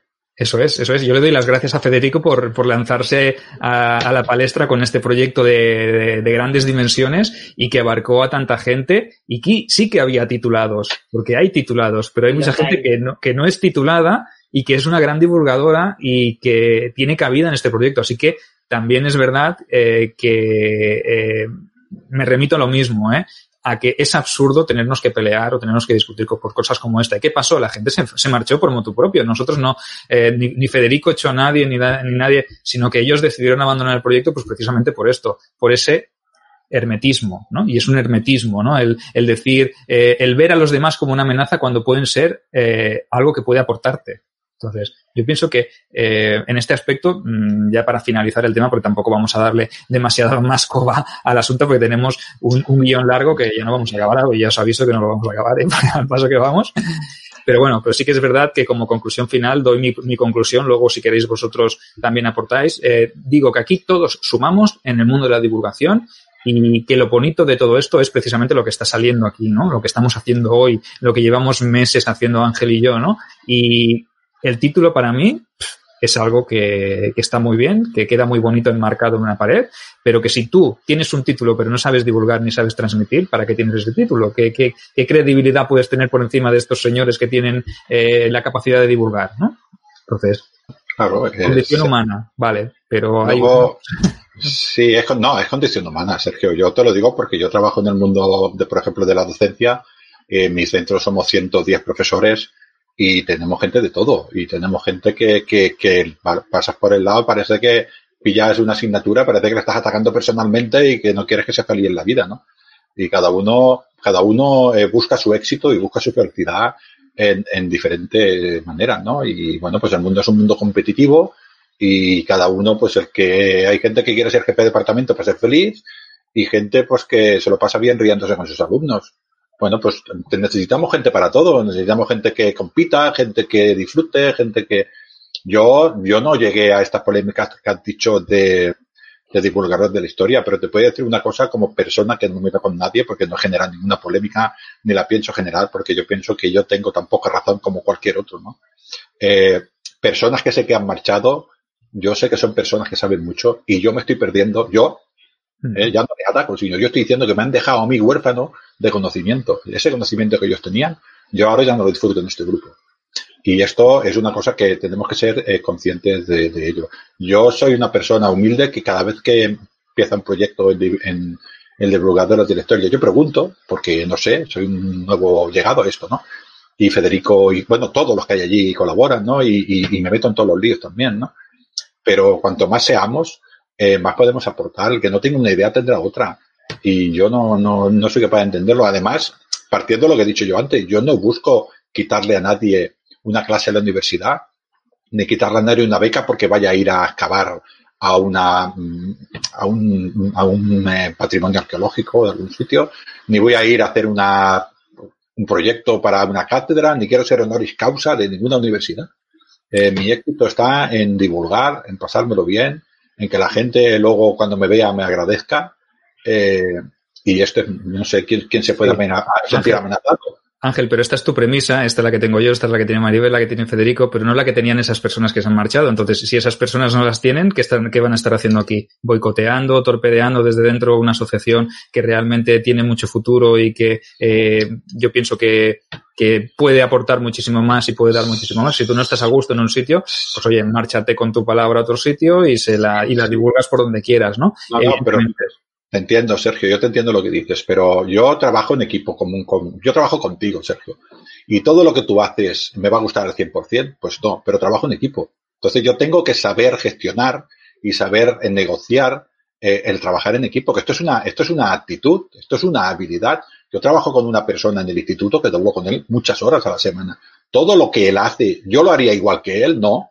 Yo no lo haría igual que él, yo lo haría de manera diferente el 30 o el 40% de las cosas lo haría diferente, pero tenemos que trabajar juntos porque juntos sumamos, si no multiplicamos, ¿me entiendes? Entonces, tú tienes que saber eh, que estas cosas van a pasar y que todo lo que hace divulgadores no te va a gustar y que todo lo que dice la gente de divulgadores no te va a gustar, pero tú estás en un proyecto común para ir sumando. Es que saber trabajar juntos, ¿no? El que se marcha es porque quiere. A ver, realmente, eh, Ángel, en este aspecto entiendo lo que estás diciendo, pero todo el mundo no tiene la misma mentalidad. Entonces, esas personas que no tenían esa mentalidad son las que se fueron porque no estaban dispuestos a eso, precisamente. Entonces, ellos eran los que criticaban que hubiese gente como Maribel, como tú, eh, que no tenía un título, entonces esta gente ya no tenía la palabra ni la verdad absoluta, ni tenía el derecho a poder divulgar. Entonces, yo me parece que esto mm, es de, es de autoritario y de tirano y de, y de déspota. Entonces, en un grupo democrático donde todo el mundo tiene cabida, esas personas sobran. Evidentemente se fueron voluntariamente. Eh, que yo no quiero entrar ahora en polémicas ni que esto se convierta en un debate de, polemizar. Pero si tú no estás a gusto en un sitio, pues te vas con tu verdad a otra parte. Si no respetas las normas de una asociación, pues también te vas. Y si tú tienes titulitis aguditis en grado 4, pues eh, te marchas. Y dejas que la gente que se quede, pues trabaje a gusto. Y eh, tengo que decir que desde que esta polémica pasó, eh, el grupo de divulgadores ha crecido más, cada día son más personas las que piden unirse al grupo, gente con título, gente sin título, gente que es abogado, gente que es profesor, gente que, que le gusta la historia, gente que no tiene un título relacionado con nada que tenga que ver con la historia, y yo pienso que eso es lo que eh, enriquece y lo que nutre de verdad a un grupo como divulgadores. Entonces, hecho, dicho esto, yo pienso que eh, el que se fue, que se vaya, que le vaya bonito, que le deseo toda la suerte y todo el éxito. Yo y llegué, de ahí. Yo llegué tarde, bueno, tarde, yo llegué después, perdón, no llegué tarde, yo llegué después de estas polémicas, no, no sé exactamente lo que ha pasado, me lo puedo imaginar porque lo he vivido en el mundo. Yo quisiera que, que los oyentes entendieran una cosa. Yo estoy en un instituto de formación profesional y tengo muchas especialidades. Tengo mecánica, tengo medicina, tengo gente que se dedica a la informática, tengo gente que se dedica a la preimpresión. Si estas personas, algunas de ellas se dedican a Roma, el que hace asistencia sanitaria se fijaría en todo el asunto de medicina. El que hace mecánica se fijaría en todo el asunto de hierro, cómo llevaban las armas, cómo las hacían, la forja. Eh, el que hace cualquier otro, o sea, veríamos la, la, la, historia de Roma la veríamos desde muchos pendientes. ¿De quién piensa en las bisagras? Pues solo pensará un mecánico y el mecánico del Perú. Esta gente cómo hacía las pisacas. Este, este tipo de, de arma, ¿cómo se, cómo se hacía la forja? ¿Qué tipo de material utilizaban? Esto, eh, un, un, historiador o un historiador o cualquier especialista de cualquier otra tiene que ser consciente que tiene que colaborar con gente de diferentes campos, ¿no? Y, y una persona, por ejemplo, te voy a hacer un ejemplo que es muy bestia, ¿no? No hay ingeniero que sepa soldar. Necesitamos un soldador porque en las universidades no se enseña a soldar, porque en las universidades se enseña otra cosa. Entonces necesitamos gente que aporte a, estas personas. Yo, tú sabes que en, el grupo de Barquino Orients tenemos a gente que se dedica a obra y tenemos a gente que se dedica, bueno, a todo tipo de oficios. Cuando tú hablas con una persona que conoce su oficio y le estás hablando de, ¿y esta piedra cómo lo hacía? Esta persona no tiene título universitario, pero sabe trabajar la piedra y te explica, no, porque con esto no se puede hacer, porque esto es más duro, esto es más blando, yo creo que la técnica sería entrando con este ángulo, y esto, ¿cómo se lo explica en una universidad de historia esto a una persona? Correcto. Eh, Maribel, ¿algo que añadir para...? No, estoy de acuerdo con todo lo que ha comentado Ángel, opino igual que él en lo que él nos ha comentado.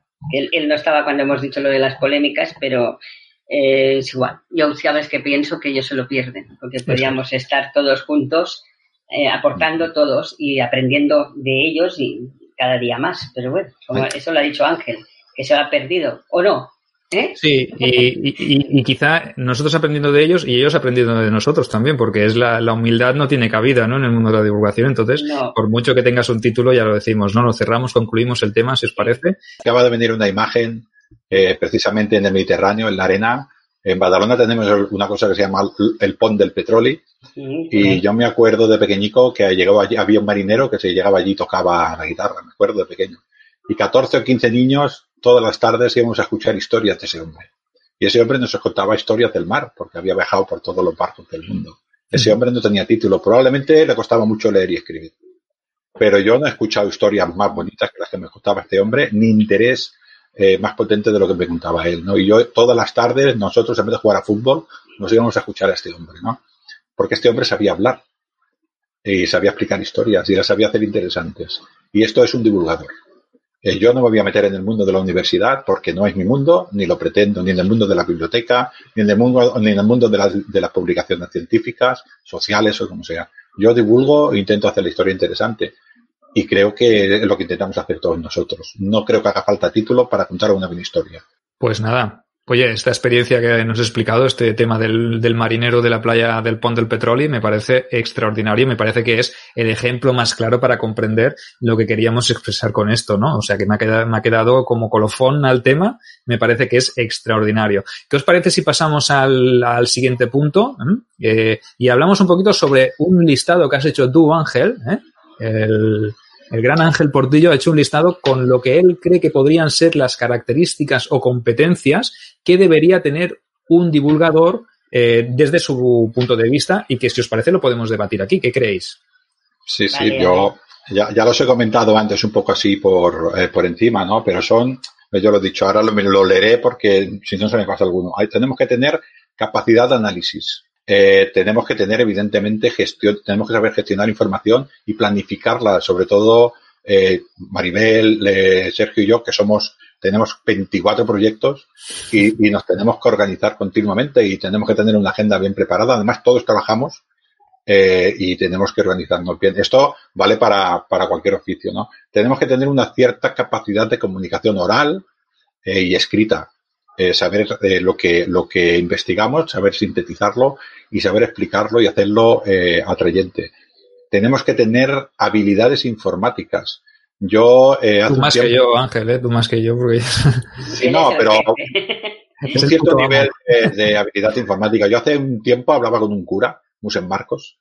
El hombre sabía mucho y dijo, con el tiempo no serán alfabetos que sepa, que no sepa leer y escribir, serán alfabetos que no sepa utilizar ordenadores. Y esto es así. Cualquier persona que se dedique un poquitín al mundo de la divulgación, de la enseñanza o de cualquier este tipo tiene que tener unas ciertas habilidades informáticas porque si no está perdido. ¿Eh? Tenemos que tener capacidad de comprender la información. Eh, yo soy, yo soy docente y yo tengo alumnos que leen un texto y no lo entienden. Tengo alumnos que leen un texto, lo entienden y no lo saben explicar. ¿Entendemos lo que estoy diciendo? Sí. Tengo, tengo alumnos que no pueden estar leyendo cinco minutos porque se desconectan. Y esta habilidad de saber leer, saber escribir y saber eh, eh, comprender la información no es innata, es artificial. Tenemos que aprenderla. Y lo que es innato es aprender idiomas, escuchar a tu madre, escuchar a tu padre, eso sí. Pero, pero coger información, sintetizarla y saber explicarla, esto no es innato. ¿eh? Tenemos evidentemente tenemos que tener un razonamiento crítico porque ya lo hemos dicho, tenemos que ser eh, fiables y tenemos que ser, eh, depende de la información que tenemos, 14 fuentes, mucha gente, muchas veces las fuentes son eh, contradictorias y nosotros tenemos que optar por una de las opciones. Si fuera profesor universitario, tendría que decir por qué las descarto. Si soy divulgador, pues yo digo las fuentes, esto dice este, esto dice este, esto dice el otro, y tú haces posición, ¿no? Eh, evidentemente nos motiva, nos tiene que motivar eh, la calidad, ¿no? Y tenemos que saber transmitir, eso es lo más importante creo en la divulgación, tenemos que saber transmitir y tenemos que democratizar, que es la palabra, aquel tema que, que estemos, eh, que estemos eh, explicando. En este caso es la, la, historia, ¿no? Y tenemos que ponerla al nivel de, del, del interlocutor. Y otra cosa muy importante que creo yo que ya no es que sea del divulgador, es que es de cualquier persona, tenemos que saber trabajar en equipo. Porque si no, eh, nos perdemos una fuente de información. Yo cuando hablo con Sergio, cuando hablo con Maribel, o cuando hablo estos días con Beatriz, o cuando habla, hablaremos con Ana, o hablo con cualquier, con Federico, con, con por ejemplo, Belumarti, que también he colaborado con él, con Francisco García Campa, todo este intercambio de información, todo este intercambio de colaboración me aporta mi conocimiento. Y, y me aporta también ser, ser, eh, poder, poder trabajar a más siempre, ¿no? Y esto es una cosa que siempre nos aporta. Nosotros ahora somos tres hablando. Si habláramos uno, si nosotros hiciéramos una comunicación simple, que tuviera Sergio yo solo hablando con nuestros eh, video oyentes, esto no sería lo mismo. Tenemos que saber colaborar, cada uno desde nuestro punto de vista, ¿no? Bueno, hay un montón de, de, de características y de competencias, ¿no? Estas competencias que he dicho eh, no son únicas de un divulgador. Valen para muchísimas otras profesiones, ¿no? Por eso es lo que decía eh, Sergio, eh, un ingeniero tiene estas competencias, un médico tiene estas competencias, une cualquier, cualquier persona que haya tenido hasta, te podría decir, un poco de nivel cultural, tiene estas competencias. Y el que no las tiene las puede trabajar, porque son eh, aprendidas, son adquiridas. Esto se aprende. Y es cuestión de ponerse a, a ello. Eh, Sergio probablemente tiene menos habilidades informáticas que yo, por su formación, pero si se pone las aprende. ¿No? Entonces, no es exclusivo. Yo porque sepa más informática que Sergio, quiere decir que Sergio no me enseñará algún día informática a mí. Él me dirá, yo esto lo hago así y, yo lo aprenderé de él, ¿no? Y hay que ser eh, humilde con estas cosas. Bueno, yo creo que esto que he explicado es común de muchísimas profesiones y, es común de los divulgadores, con lo cual hay muchísimas cosas eh, que podemos compartir. Personas que se expliquen bien, las hay en todos los oficios. ¿eh? Totalmente de acuerdo. No sé, Maribel, si tú añadirías alguna capacidad o alguna habilidad más que puede haberse dejado Ángel. No, lo que ha dicho él estoy completamente de acuerdo. Podríamos también nombrar un poquito qué es lo que se pretende cuando divulgamos, cómo lo hacemos, el tipo de vocabulario que utilizamos que ha salido, eh, referencias que tomamos, eh, mejor cantidad que calidad o al revés. ¿Lo que opináis? Yo creo que mejor, ¿eh? Sí, yo en ese aspecto, yo destaco un poco porque soy un poco que voy contra natura, ya os lo digo, ¿no? En mi blog, precisamente, si lo visitáis, veréis que yo cuando acabo un artículo no cito a nadie, no cito ni Cristo. ¿Por qué diréis? un tío, tú, tú que vienes del, precisamente del mundo academicista, pues precisamente por eso, porque acabé saturadísimo en la carrera de tener que citar siempre todas las fuentes de donde sacabas la información.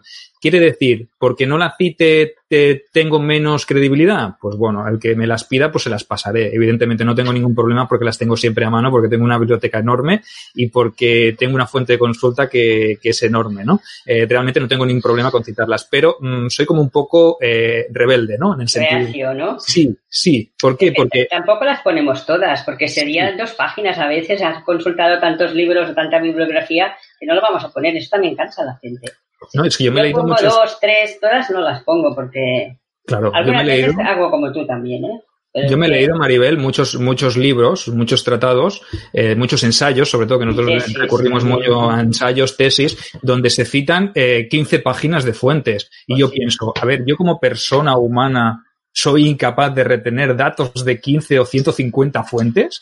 ¿Cómo puedo eh, eh, nombrar tanto? ¿O eso le da más eh, credibilidad a mi ensayo? Que es lo que tú preguntabas, ¿no? ¿Cantidad o calidad?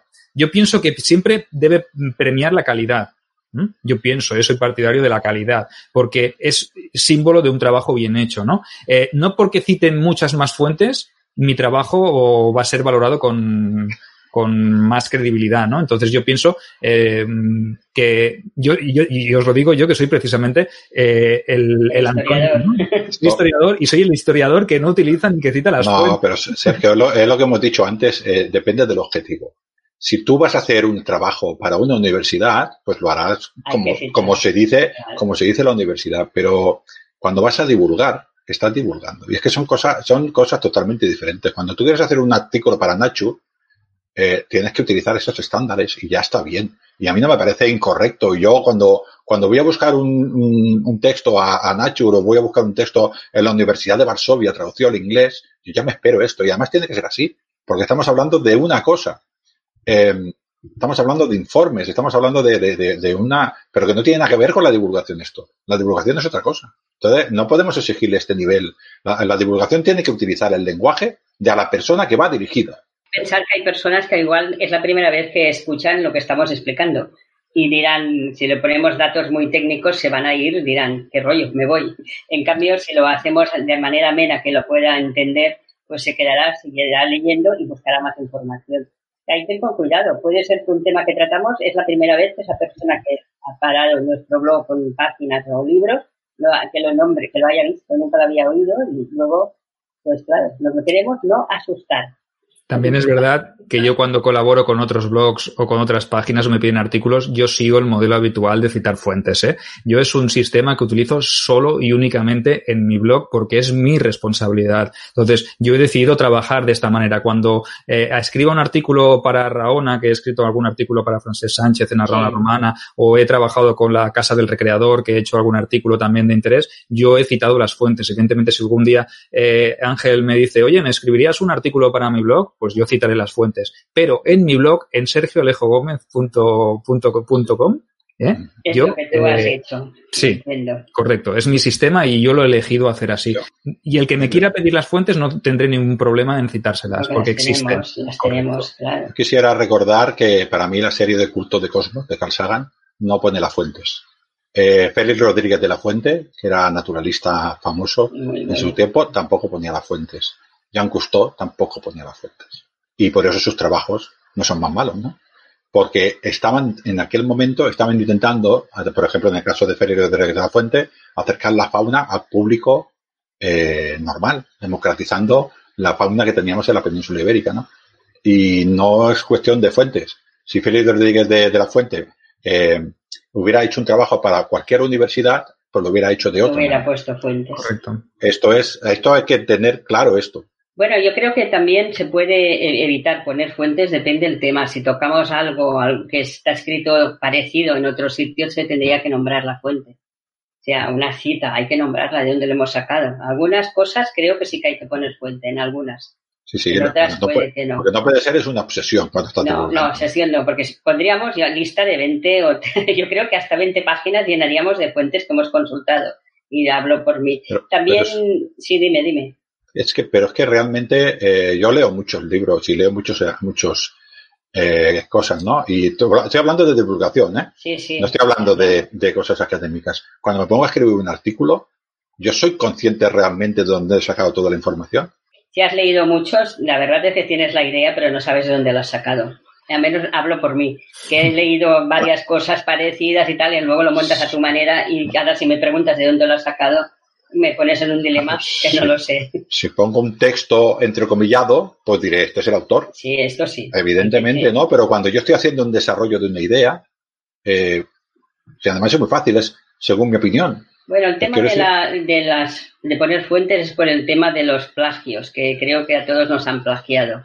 y, para evitar plagios hay que poner la fuente. Muchas veces, ya ahora entro en el tema de que hay gente en Facebook, que yo lo critico, que copia y pega. No es más fácil poner directamente el, el, artículo, el origen. Hay que que lo copia todo íntegro si pone debajo de dónde lo han sacado. Pero no es más fácil compartir el artículo directamente, de la página o del blog. Es algo que eso, no, eso te pasa, te ha pasado a ti con muchos artículos en, eh, entonces, simplemente lo que estás pidiendo en este caso es que compartan directamente desde tu página, ¿no? que es más sencillo, es que, es que te da para ellos, porque sí lo han puesto. Alguna vez me asusté una vez porque creía que un artículo mío que me pasó por, internet, estaba buceando por internet y empecé a leer, digo, esto es mío. Y, y digo, no me lo puedo creer. El, el Vaticano, me ha copiado el Vaticano, me pensé un artículo. ¿Pero se atribuyeron la, la autoría del artículo? No. Y luego ponían de dónde lo habían sacado y ya cliqué y estaba directo a mi blog. Y pero al momento de leerlo también era un copia y pega. Me quedé bastante sorprendida, vamos, digo, no me lo puedo creer con la iglesia hemos topado, con la iglesia dura y radical. Pero bueno, pero... fueron correctos porque ya luego esto lo hemos sacado del blog tal, tal, muy bien. Ah. Y yo, claro, de aquello ya, digo, no me lo puedo creer. Eso nos ¿eh? pasa a veces con las fotos en Barking Orients, ¿verdad, Ángel? Que, que nos citan o, nos ponen la foto ahí como si fuera y no miran que tenga un copyright, que pertenezca, que no pides nada, simplemente que citen, hostia, esta foto pertenece al grupo Barking Orients, ¿no? En, en este caso sí que, sí que os doy la razón. Y ya que hablamos de redes sociales, mm, eh, ¿qué? Las hemos sacado aquí un poco a la palestra. ¿Qué redes sociales os gustan más? ¿Qué redes sociales preferís? ¿Cuáles potenciáis? ¿Es bueno eh, tener estar en todas las redes o hay que, eh, podríamos decir, elegir unas y dejar otras como secundarias o incluso no utilizarlas? ¿Qué es lo bueno? Bueno, hay, hay, algunas que son interesantes y otras no. Eh, a ver, para darnos a conocer, Facebook nos ha ayudado mucho, creo, a mí y a todos. Eh, yo nunca, hasta que entré en Facebook, no, había visto que hubiera tantos grupos de historia y que gustara tanto la historia. Me pensaba que la historia no gustaba tanto. Me quedé sorprendida y, y además agradablemente muy contenta de ver, pues no soy la única que le gusta la historia. No me lo esperaba. Sí que hay muchos grupos en Facebook y muchos son buenos, pero otros no. Hay grupos, y aquí critico, de que solo buscan temas para discutir, para insultar incluso y desacreditar a quien sea. Y esos grupos, la verdad que es para, te vas, que no interesa. En cambio, hay otros que sí que son rigurosos y que también eh, se preocupan de compartir artículos interesantes. Yo quería preguntaros qué es mejor la, el estando en Facebook, el grupo o la página. ¿Qué opináis? Porque es diferente, ¿eh? Sí. Y la, la página, yo creo que es muy interesante la página porque primero que solo publicas tú. Si todo el mundo puede eh, comentar, por supuesto, y compartir lo que le interese en los comentarios, poner su opinión. Pero eh, elegimos nosotros qué publicamos o qué compartimos en la página. En cambio, en el grupo entra todo el mundo y comparte lo que quieren. Que a veces hay que estar mirando este tema, esto no es de tema, esto no es propaganda, estos son anuncios, y es un poco más complicado. Y yo no digo que no sea interesante que la gente comparta, siempre que sea dentro de lo que se pida en los grupos. Si es un grupo de, yo qué sé, de la Edad Media, no me pongas algo de Roma, de, ¿eh? ¿Me entiendes? O no me pongas algo de la Segunda Guerra Mundial, que es mejor que Edad Media. ¿Me entendéis? ¿No? Eh, de ser selectivos. Y hay gente que se enfada, pero también hay grupos que hay muchísima gente que los siguen, pero no interactúan no comparten, no, no comentan. Entonces es aquello de calidad o cantidad, como hemos comentado antes. No sé, vuestra experiencia, ¿qué opináis? Yo soy más de página, pero a mí me, me gusta más la página, pues por, como tú decías, ¿no? Como perfil de escritor, de bloguero, me, me, va muy bien porque ahí vas colgando, como tú dices, lo que a ti te interesa compartir, tú tienes un control sobre las publicaciones, eh, tú puedes gestionar los comentarios, puedes responderlos, puedes, eh, podríamos decir, puedes hacer un seguimiento de, tiene muchas estadísticas, tiene muchas herramientas, sí. Facebook, que te permiten como, como eh, propietario de página, pues, eh, mmm, bueno, llegar a muchísimo público, ¿no? También es verdad que los grupos tienen una cosa positiva, es que eh, llega mucha más información, pero también es verdad que por contra eh, hay veces que hay grupos que nos aplican, nos aplican filtros. Entonces, yo estoy a favor de que haya siempre administradores que hagan cumplir unas normas, porque hay muchos grupos que te piden, eh, ¿por qué quieres acceder a este grupo? Tal, hay unas normas y tal. Y luego te encuentras que, que no se cumplen. Entonces, sí que es verdad que hay que tener cuidado con las redes sociales porque son unas armas de doble filo, ¿no? Van muy bien para promocionarte, pero eh, la gente dice lo que le da la gana por redes sociales y no hay un filtro, cosas que no te dirían nunca jamás a la cara. Entonces, hay que ser eh, muy precavido y hay que saber diferenciar los grupos que tienen cierta tolerancia a estos comportamientos. Entonces, tú lo has dicho muy bien. Eh, no sé si tú administras varios grupos. Eh, Maribel, ¿nos puedes nombrar alguno? Sí, administro, a ver, míos, que yo tengo la página de Gladiatrix, que es página, uh -huh. es lo que más me gusta. Y luego tengo un, un par de grupos de música, que solo se comparte música, y después algo, y otro de historia que se llama de historia, lo puedo decir. Allí se puede compartir cualquier tipo de historia. En cambio, en Gladiatrix solo es Roma. Eh, alguna cosa antigua, pero sobre todo es Roma. En algunos grupos eh, estoy porque me han pedido que, que ayude, que colabore, y en otros grupos que me han, no sé quién, amigo, me puse administradora, luego se han ido y me han dejado sola. Y yo pienso, pero a ver, yo no, yo no lo he creado, o sea, claro. no lo he creado yo, pero ves que funciona, que hay gente que es serio el grupo y que son temáticos, a lo mejor desde la Edad Media hay uno y otro de los pueblos de los vikingos del norte. ¿Ah? Y es, es interesante, veo que solo se publica cosas de, de norte, de los vikingos, y va solo, no me da mucho trabajo, sino yo no podría con tantos grupos. Y me da pena de, de, de bloquearlos, de cerrarlos, porque funcionan. Y entonces, pues con que no, ahí no se pelea la gente, si se pelearan pondríamos filtros. Importante. Y entonces, pues por eso que llevo muchos grupos, no sé por qué, porque ya digo que lo curioso es que algunos me metieron y se han ido. Te han engañado, te han engañado. Sí, me he sentido aquello. Y claro, ves que funciona, que hay gente que tiene muchos seguidores y me da penita. Aunque no es mi tema, pues ya entré como para ayudar pero luego sigues con ello. Y otro que llevo de un amigo que está en Panamá, de historia de todo tiempo, que tiene muchos sí, seguidores. Se lo sigo yo, sí. ¿eh? Y sí, y la verdad que aquí antes había problemas de peleas que decíamos de gente según qué temas se tocaban y los somos varios administradores, tuvimos que, que poner algunas normas porque ¿eh? vale más que no comente la gente para decir lo que dicen en algunos temas. Ahora, es muy interesante los grupos que la gente aportan y aprendemos y te dan datos y te comparten otro artículo que no, que no es del tema y lo, lo miras y dices, ahí se aprende. También se puede aprender si nos pasan artículos de buena calidad. Y que, como ha dicho Ángel, que todos los días aprendemos. Esa es mi experiencia en Facebook. De momento no he tenido problemas personales con nadie y la gente es correcta y luego, claro, una cosa es el grupo que decimos, la página, y luego en tu muro privado que pones lo que quieres. Correcto. Eso es aparte, que Correcto. también hay que diferenciarlo. Pero bueno, no está mal. Tiene algunas cosas de Facebook que a veces eh, nos no nos bloquean, pero ponen que sales de sus normas. Si pones una imagen de desnudo, la maja desnuda, tuvo problemas un compañero porque le bloquearon no sé cuántos días sin publicar porque era un atentado, si era un cuadro. Cosas de estas, no sé ya lo habéis oído. Esta es una de las redes. Luego ya estoy en Flipboard, que me ha gustado mucho. El formato que tienes muy interesante. Es en forma de revista. Tú puedes eh, poner tus artículos tipo revistas por temas. Se te, dejan crear varias revistas y tiene un apartado que puedes publicarlo o no, crear una revista privada. A mí me sirve como archivo, porque a veces quiero buscar en mi blog que he escrito y tengo que estar ahí buscando todos los artículos que tengo. Y en cambio aquí, con que lo pones las mujeres de Roma, los legionarios, mm, es, es, interesante darle una mirada a vosotros un día porque como archivos puede interesar. Este es otro que le he descubierto últimamente, lo había visto pero no había entrado nunca y ahora dije, venga, vamos a ver. Luego está Twitter, que es el rey de los de las redes sociales, pero yo no estoy mucho en Twitter, ¿eh? No, es muy, es, es, es muy conciso, ¿no? Muy corto, ¿no? Y... ¿no? te dejan escribir mucho y luego pues si hay algún hilo que la gente comenta, pues se sigue. En Instagram hace muy poquito, un año, era reacia. Aquello de tenés que poner una imagen. Pero bueno, que te dicen que si no estás en Instagram hoy en día no eres nada. Y al final hace, no hace ni un año que entré y bueno, pues pones la imagen y comentas y estoy eh, aprendiendo, porque también aprendes. Luego, ¿cuál más hay? Hay tantos por Instagram. Ya lo he dicho. Eh, ¿Cuál más? Me voy. El MiWik. Esta es una, es una red social de nueva generación. En principio pensaba es interesante, pero luego veo que no, no tira mucho. Pero bueno, estoy allí, ¿eh? yo es que soy curiosa y me meto para probar. Y bueno, lo que tiene interesante es que solo puedes entrar en los grupos por invitación. Y entonces puedes elegir un poquito el tipo de gente que quieres que te siga. Pero hay, un, administrador también, entiendo, o, te tiene que invitar uno que, esté. Te invita, a lo mejor es alguien que te sigue como amigo y te, ofrece entrar en algún grupo que él está.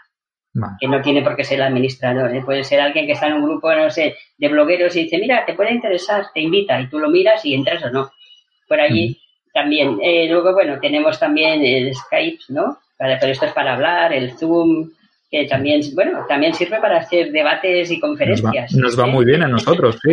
nosotros utilizamos el, el Jitsi, ¿no? El Jitsi para hacer eh, de, plataforma de lanzamiento hacia Facebook, ¿no, Ángel?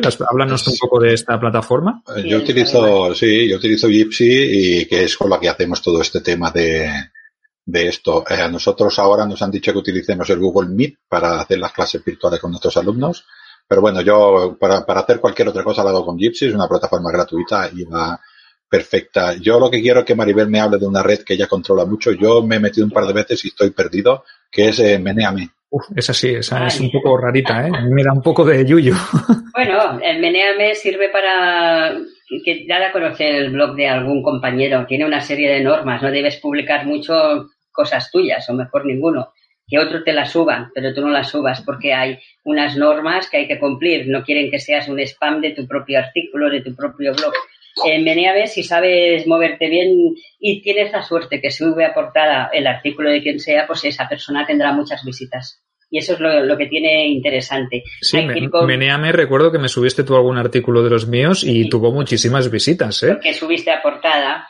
Exacto, yo subo de los compañeros. Una manera de colaborar que tengo es subir los artículos vuestros a Meneame, por ejemplo. De míos casi nunca subo, ¿eh? Otro pues ya te lo subiré yo. Los, compañeros nos, lo vamos, nos lo vamos turnando un poquito, si es interesante. Hay gente que lo sube y no sé ni quién es, ¿eh? Pero hay que ir con cuidado, no hay que pelearse con nadie, no hay que contestar los comentarios, porque hay comentarios que te engancharías mejor no hacer caso. Son muy críticos, ¿eh? En Meneame he visto que hay gente que va muy a de huello, ¿eh? Sí, no vale la pena discutir. Hay gente que, que comentan alguna cosa que dices, ostras, qué interesante, que y otros son en plan cachondeo, en plan crítica, en plan quererte hundir el artículo, que si está mal escrito, que si le faltan datos, pues claro, todo no lo contamos. No hablo por mí, lo hablo en general, ¿eh? Y entonces hay que intentar no discutir. Esto lo aprendí de un compañero que también nos explicó cómo, cuidado con Meneame y bueno, si tienes la suerte que ese artículo que tú promocionas les gusta a la gente, subes a portada y entonces aumentan mucho las visitas en el blog. Sirve para dar a conocer el blog, pero para otra cosa no, yo no interactúo para nada. No mi blog, ya digo, el blog de los demás. El tuyo no puedes porque te van a poner spam. ¿Y, Telegram lo usas, eh, Maribel? No, No, has tanteado con Telegram. Ángel, Ángel está empezando ahora con Telegram y yo ya llevo un tiempo con el, eh, sobre todo con el chat del, de la biblioteca perdida, del grupo de la biblioteca perdida. ¿Qué tal la experiencia? Muy bien, muy bien, porque se puede compartir mucha información. Eh, bueno, es un canal que cada vez eh, tiene más seguidores, que hay más gente que, que se, que se une a los, a los chats por, eh, por invitaciones también. Hay grupos privados, se pueden generar salas, sea que está muy bien, incluso en el, que, en el que tenemos, hay uno, uno paralelo al chat de la biblioteca perdida que es sobre el debate de libros ¿no? En el cual estamos Ángel y yo como autores. Y mañana, mañana precisamente empieza eh, un debate sobre mi segunda novela de la saga Renovatio Imperi, sobre águilas en África. Entonces allí pues me van a, dar pal pelo, porque ya tengo una interactuación directa con todos los que se han leído la novela y hay un sí entonces podemos debatir con el autor el autor con sus lectores y pueden hacer pues críticas observaciones comentarios eh, sí sí sí yo pienso que es una sala muy interesante. Y ahora Ángela entró con, con invitación porque su, su, saga de Lignum también va a aparecer eh, entre esas lecturas. Y cada tres meses se da un periodo de tres meses para leer el libro se hace un calendario eh, un cronograma de, de, de lecturas y se dice, tal día, el año que viene serán esta, esta, esta y esta. Y a partir de aquí se llega a un día que se hace, se inicia un debate y una semana de debate. Una semana en la que todos los lectores pueden eh, debatir con el autor o entre ellos también, no quiere decir que sea exclusivamente con el, con el autor, pero es una plataforma que está dando mucho éxito y que yo pienso que puede ser muy, muy interesante. Pero aparte de esto tiene otras, otras funciones y otras modalidades, ¿no? Que también son, son muy buenas. Ángel se está iniciando ahora, pero yo también la recomiendo Telegram como un buen punto, como un buen... Tenemos que entrar a mirar un poquito. Hay el Reddit también, no sé si lo conocéis. Reddit, no este, no sé, es flojito. Yo no me había enterado un día, no sé quién me invitó y resulta que yo ya estaba. y esas cosas son típicas mías porque hay tantas cosas que entré un día a mirar qué era esto y, nunca más entré. Y luego me quise entrar y digo, vaya, ya estoy. Y de estas hay, hay bastantes cosas. Luego tenemos el WhatsApp que también enviamos a nuestros conocidos familiares lo que escribimos, ¿no? Antes teníamos el Google, Google Plus, ¿no? Que plegó. No sé qué pasó también. Estas son las que yo controlo un poquito. Hay, hay muchas redes que no estoy. No sé si ahora se me olvida alguna que no veo. ¿Cuál me dejo, Ángel? Mm, ahora mismo creo que las has dicho ya, ya todas, ¿no? Sí, sí. Yo controlo un poquito, ¿no? Sí, la, verdad. Hay gente que también está en LinkedIn, ¿no? Creo que se llama. Yo mm, estaba ahí como en perfil profesional, ¿no? Eso es profesional. Pero en temas de blogs veo, me han dicho que también hay gente que está, divulgadores que están en LinkedIn y me ha sorprendido. No sé, ¿sabéis algo del tema? Yo sé que es una red profesional que se dedica a mucha gente para buscar empleo, para ver currículums. Había estado en mi época, sí. Sí, pero, bueno. Para, divulgar.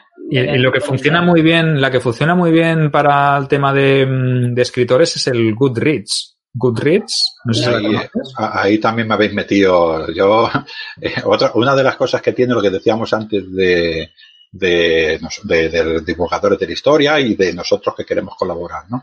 Yo no estaba en Telegram, pues bueno, ahora estoy en Telegram, estoy aprendiendo cómo va la plataforma, ¿no? No estaba en Goodreads, pues ya me metí el otro día y estoy aprendiendo allí, ¿no? Y aprendes todo el rato y esto te motiva, o sea, divulgar te motiva a aprender, y a buscar siempre nuevas plataformas para, para mostrar tus para mostrar tus contenidos, ¿no? Y esto es fantástico. O sea, yo me meto ahí y, buscaré otra manera, exploraré y, y, siempre vas aprendiendo. Twitter, Instagram. Instagram yo, claro, como lo que utilizo son textos, me cuesta mucho, pero ya encontraremos alguna manera de, de, de hacerlo, ¿no? Entonces hay que, estar, hay que estar en todas, Ángel, hay que tantear un poco y pasar, hay que pasarse por ella. Yo creo tantear y que yo creo que, hay que tantear, pero tenemos una vida. Aparte de la divulgación, tenemos una vida y esto es una ficción. Entonces uno puede abarcar lo que puede abarcar. Y al final, pues yo, tú vas tanteando y te vas quedando con las que tú crees que, eres más efectivo, porque es que tenemos una vida. ¿Cuáles son las vuestras? ¿Con cuáles quedáis? Como principal y luego un par de secundarias, van, que cada uno se moje. Venga, Ángel, empieza. Yo, yo utilizo como red social, utilizo Facebook, eh, Twitter y Instagram y ahora me estoy metiendo en las otras. Como red social también utilizamos eh, iVoox, ya lo sabes. Correcto. ¿Y tú, Maribel? Yo estoy también en Facebook, Instagram, como él ha dicho, y ahora el, el Flipboard que os he comentado. Vale, y yo eh, pues... Pensar que en Flipboard están los grandes, ¿eh? También. pues habrá que pasarse por ahí, ¿no? Claro. ¿eh? Fijaros, entrar un día. ¿eh? Perfecto. Pues yo uso Facebook también como principal, que es la que todos tenemos más como, como principal. Luego tengo el Twitter secundario y el Instagram muy secundario. Y luego el Telegram, pues por esa faceta que me vincula un poco la biblioteca perdida, ¿no? Que es como un, un punto por el cual siempre paso. Y evidentemente, pues tomaremos nota de todas estas que... Y luego tenemos iVox, claro, que no hemos nombrado iVox, pero los que nos dedicamos al podcast, eh, una red muy importante de divulgación es el canal de iVoox, donde están las descargas de, de podcast, que ahora también me han dicho que Spotify también tiene su línea de podcast, el iTunes, bueno, hay una cantidad de... Spotify sí que hay cosas, ¿eh? También. Yo ahora veo a vosotros allí. Me he puesto, hay una plataforma que se llama Anchor, se escribe Anchor, se escribe Anchor, y esta plataforma te distribuye eh, a muchas otras, ¿eh? Y yo ahora he empezado también ahí en esa, llevo cinco. Como siempre, como hemos dicho antes, es autoaprendizaje, autoaprender y ir probando nuevas plataformas para difundir y divulgar. Oye, y ya que hablamos de divulgar, eh, hacemos antes de acabar, porque os informo que llevamos ya más de dos horas hablando, ¿eh? como siempre nos sucede, y no hemos acabado el guion ni, ni tengo intención de acabarlo, ¿eh? porque yo pienso que esto siempre nos da, nos da, pie a, que, a, continuar y a quedar otro día contigo, Maribel, porque así nos estamos pasando. si queréis. Sí, sí. Entonces, antes de, de, despedir el programa y de acabar con los comentarios y todo, me gustaría hacer una mención a una plataforma que a nosotros nos ha ayudado mucho, que es Slack, y que eh, nos ha metido en el grupo de divulgadores de la historia, ¿no? Que es una asociación, ya hemos comentado antes, divulgadores de la historia, una asociación eh, de divulgadores de todo, de toda España, donde tiene cabida todo el mundo, todo el mundo que quiera divulgar, se accede mediante invitación, ya parece somos más de 80, ¿no? Somos más de 80 divulgadores los que estamos, incluso diría más. Más, ¿verdad? Sí. Entonces, a partir de ahí, pues, eh, nos sirve pues para colaborar, como ha dicho antes Maribel, Federico Romero es el presidente, el, que gestiona la página Historia y Roma Antigua, eh, que es una de las páginas de historia de Roma más seguidas de Facebook. Eh, es un crack, es una gran persona, es un gran comunicador, ha colaborado con, con nosotros en Cliófilos, había hecho su sección eh, Roma Incógnita, no sé si lo recordáis, y desde aquí pues queremos hacer mención a este gran proyecto que inició hace unos cuantos años y que se está convirtiendo en algo muy grande, porque de ese proyecto inicial han salido subproyectos interesantísimos como es la revista de Histórica, que se comparte eh, mensualmente gratuita por internet y que siempre colaboramos con los blogueros, siempre la divulgamos y la, y la compartimos para que llegue al máximo de gente posible. Eh, aparecen colaboraciones como puede ser esta también, como los podcasts donde colaboramos, los que tenemos podcast o participamos de podcast también en, en mismo mm, Slack a través de divulgadores de la historia también lo hacemos. Proyectos literarios, que ya os informaremos, que esto es una sorpresa, pero ya os avanzamos que tenemos algún proyecto literario muy, muy, muy potente que saldrá en, en breve, en pocos meses, sí, eh, la situación actual nos lo permite, pero que va a salir algo que será un bombazo y que ya os anunciamos que está vinculado a divulgadores de la historia o, por ejemplo, al Día de la Romanidad. Día de la Romanidad es otro proyecto que surgió también vinculado a divulgadores de la historia y que, por desgracia, este año ha sido un poco penalizado por el tema del virus, como nos ha pasado a todos los que nos dedicamos al mundo de la recreación, pero que no os preocupéis que eh, siguen eh, trabajando desde aquí les damos eh, ánimos, les damos fuerzas para que sigan, que todo esto pasará y volveremos a la palestra y volveremos al ataque. Entonces yo quería mm, finalizar un poquito esto eh, hablando sobre el tema de divulgadores de la historia, porque me parece que es algo, que es un proyecto, no sé si queréis comentar vosotros algo de divulgadores, chicos. Sí, no, que es una, es una plataforma en la que, bueno, yo entré eh, y creo que tú tuviste algo que ver, pero bueno. No, no, no. Más, alguien, alguien sería. Eh, y, y, la verdad que eh, allí compartimos muchos contenidos y es generadora precisamente de eso, de, contenidos y, de proyectos y de colaboraciones y de, y de, y de aprendizaje, porque tú ves cómo hace otra persona algo y tú dices, pues esto parece interesante y lo pruebas, ¿no? Y te comunicas y como somos personas que tenemos eh, este afán, pues al final eh, unos a los otros nos apoyamos y salen proyectos eh, bastante interesantes. Es, es, espectacular el trabajo que está haciendo Federico, todos, porque al final somos un equipo, ¿no? Pero la idea está, es muy potente, el Día de la Humanidad es un día, es una muy potente, la revista y este proyecto que has dicho, que con un poquitín de suerte verá la luz pronto. Eh, y ya estáis hablando de seguir, ¿no? Así que mira si hay proyectos aquí. No, importante que en, divulgadores, pues entre todos aprendemos y colaboramos y cuando descubrimos algo que puede interesar, a lo mejor a ti no, pero a otro compañero lo, enseguida lo notificamos y estamos eh, comunicando, oye, mira, he descubierto tal cosa, igual te interesa. Se pone allí, lo hablamos y al que le interese lo sabe. Eh, es importante que entre todos colaboremos de que, como estamos ocupados, el que descubre algo interesante que nos puede ayudar, nos sirve para comunicarlo. Eso es lo que quería comentar. Bueno, y otra cosa, seguiremos eh, investigando para divulgar mejor. Eso está claro, ¿no? Este es uno de los grandes retos que nos tenemos que poner a diario, ¿no? el, día, el día que no tengamos ganas, que no estemos motivados, que pensemos que hemos cerrado un ciclo, que hemos acabado, pues oye, nos retiramos como hemos llegado y ya está con humildad, ¿no? Ese es el, esa es la clave, esa es la clave. ahora, ahora para que descanses un poquitín, Sergio, que te veo un poco ya con la voz floja, eh, que es la gente que nos está escuchando, que sea consciente de la cantidad de redes sociales y de la cantidad de herramientas que utilizamos y de la, y de la cantidad de trabajo que genera aprender todo esto y divulgar y transmitir y, y, hacer pasar toda esta información, ¿no? Eh, estos son, son habilidades que están fuera de, de, según, esto la universidad no te lo explica. No. ¿Eh?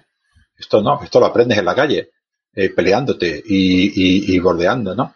Y esta habilidad se tiene que tener y la tienes casi siempre que autoaprender, porque no hay ningún sitio donde te enseñen esto. Yo no he visto ningún curso en ningún sitio que te enseñen esto. ¿no? Y esto es, es importante. ¿eh? Está la automotivación, la motivación de divulgar, la motivación de aprender todo, todas estas redes sociales que luego te sirven o no. Porque en mi por ejemplo, yo también empecé y lo dejé porque tampoco me parecía. Pero yo ya tuve que entrar, tuve que aprender, tuve que hacer. ¿no? Y esto es, esto es lo que nos, nos genera todo este trabajo y esto lo hacemos porque nos interesa mucho divulgar y busca, vamos buscando espacios para poder ir echando contenido. Por vocación lo hacemos, por vocación. Sí, porque si no, no estaríamos perdiendo el tiempo de nuestras vidas haciendo esto si no nos gustara, ¿no? Pues si fuera una obligación, ya tenemos bastante con el trabajo como para tener que, que excepto Ángel, que disfruta mucho con su trabajo, ¿eh? que es un apasionado. Yo disfruto mucho. Yo siempre digo lo mismo, ahora voy a hacer otra frase, esta que te gusta a ti tanto. Yo soy el hijo de una humilde trabajadora que sacó adelante cuatro hijos, eh, la señora Antonia. Y, Saludos para la señora Antonia. Y ahora estoy en Facebook, igual me escuchan, el otro vídeo lo escucharon 4.000 personas, ¿no? Eh, yo vengo de una ciudad humilde y me escuchan 4.000 personas. Yo, ¿para qué quiero más? Claro que estoy satisfecho. Oye, pues me parece una frase, claro, correcto. Y, y, yo te lo digo, que a veces cuando hablamos de las, de las estadísticas que te digo, Ángel, mira, que llevamos por tantas o llevamos tantas, y tú dices, hostia, pones una cara sorprendido como diciendo, vaya, Digo, hay que acostumbrarse a que hacemos las cosas bien, hacemos el buen trabajo y yo pienso que esto es un poquito recoger lo que sembramos, ¿no? Y en este aspecto yo puedo decir que también estoy muy contento de, cómo nos están yendo las cosas, que haya tanta gente que nos siga semana tras semana o cada 15 días porque tenemos aquí legiones leales, ¿no? Que eso es eh, difícil conseguir, ¿no? Y todas esas 4.000 reproducciones que pueda tener un, un, audio, pues oye, te llena de satisfacción, de, de orgullo, de, de, decir, hostia, pues por lo menos el trabajo que estoy haciendo no cae en saco vacío, ¿no? Y eso mmm, motiva más, y lo que dice Maribel, nos anima a seguir, que esto es difícil, ¿no? En un, en un momento eh, complejo donde eh, cuesta llegar, donde la historia es quizá una de las disciplinas que, que queda un poco más apartada, ¿no? La cultura siempre queda como en un segundo plano. Eh, poder llegar a tanta gente y ver que hay tanta gente interesada es, uf, motiva muchísimo. A, a, mis amigos que están en museos y que están en según qué sitios, con los recortes que tenemos y con los más que están tratados, eh, si no hiciéramos nosotros estos, igual ni se hablaría de la historia. ¿Quieres despedirte de, de los videoyentes? Eh, ¿Quieres recomendarles algo? ¿Quieres eh, acabar con alguna frase épica? ¿Quién? ¿Yo? Pobre sí, sí, Maribel, sí, claro.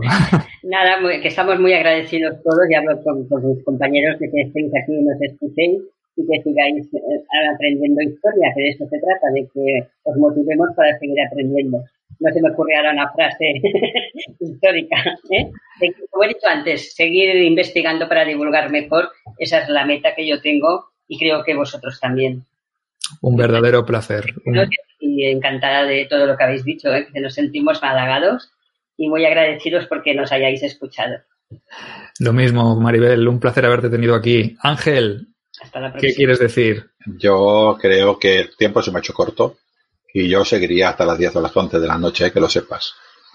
Pero, pero bueno, hemos estado con una grande, ¿eh? es una inspiración, a mí siempre me ha inspirado mucho su trabajo, eh, trabaja muy bien y se lo he dicho a ella directamente también y mejor persona también. Una cosa que tenemos que hacer los divulgadores también es dar ejemplo, no mm, levantar la voz cuando no toca, e intentar colaborar con tu compañero, porque las personas que nos ven somos eh, su imagen y, se fijarán en lo que nosotros hacemos para reproducirlo. Y si no queremos violencia verbal, no podemos utilizar violencia verbal. Y si no queremos que nos critiquen, no podemos criticar sin criterio. Eh, si alguna persona, si algo de lo que he dicho, la gente no está de acuerdo, o Sergio, esto se hace por privado y con la, y con la correspondiente cortesía, porque todos somos humanos. Eh, otra cosa que quería decir, que esta frase igual a Sergio le gusta más, es que la historia es de todos, no es de la universidad y no es de la biblioteca. La historia es de todos y la historia tiene que salir de la biblioteca y tiene que salir de la universidad y tiene que tocar al pueblo llano y tenemos que hablar de las personas, de las mujeres, de los carniceros, de cómo eran las bisagras, de cómo se hacían las ventanas, de cómo se esquilaba la lana, de cómo se hacía la lana. Hay que hablar de todo, de las pinturas, de cómo eran los barcos, de cómo se hacían los remos, de cómo se remaba, de cómo se iba al puerto cuando el viento iba en contra. Todo esto también es historia.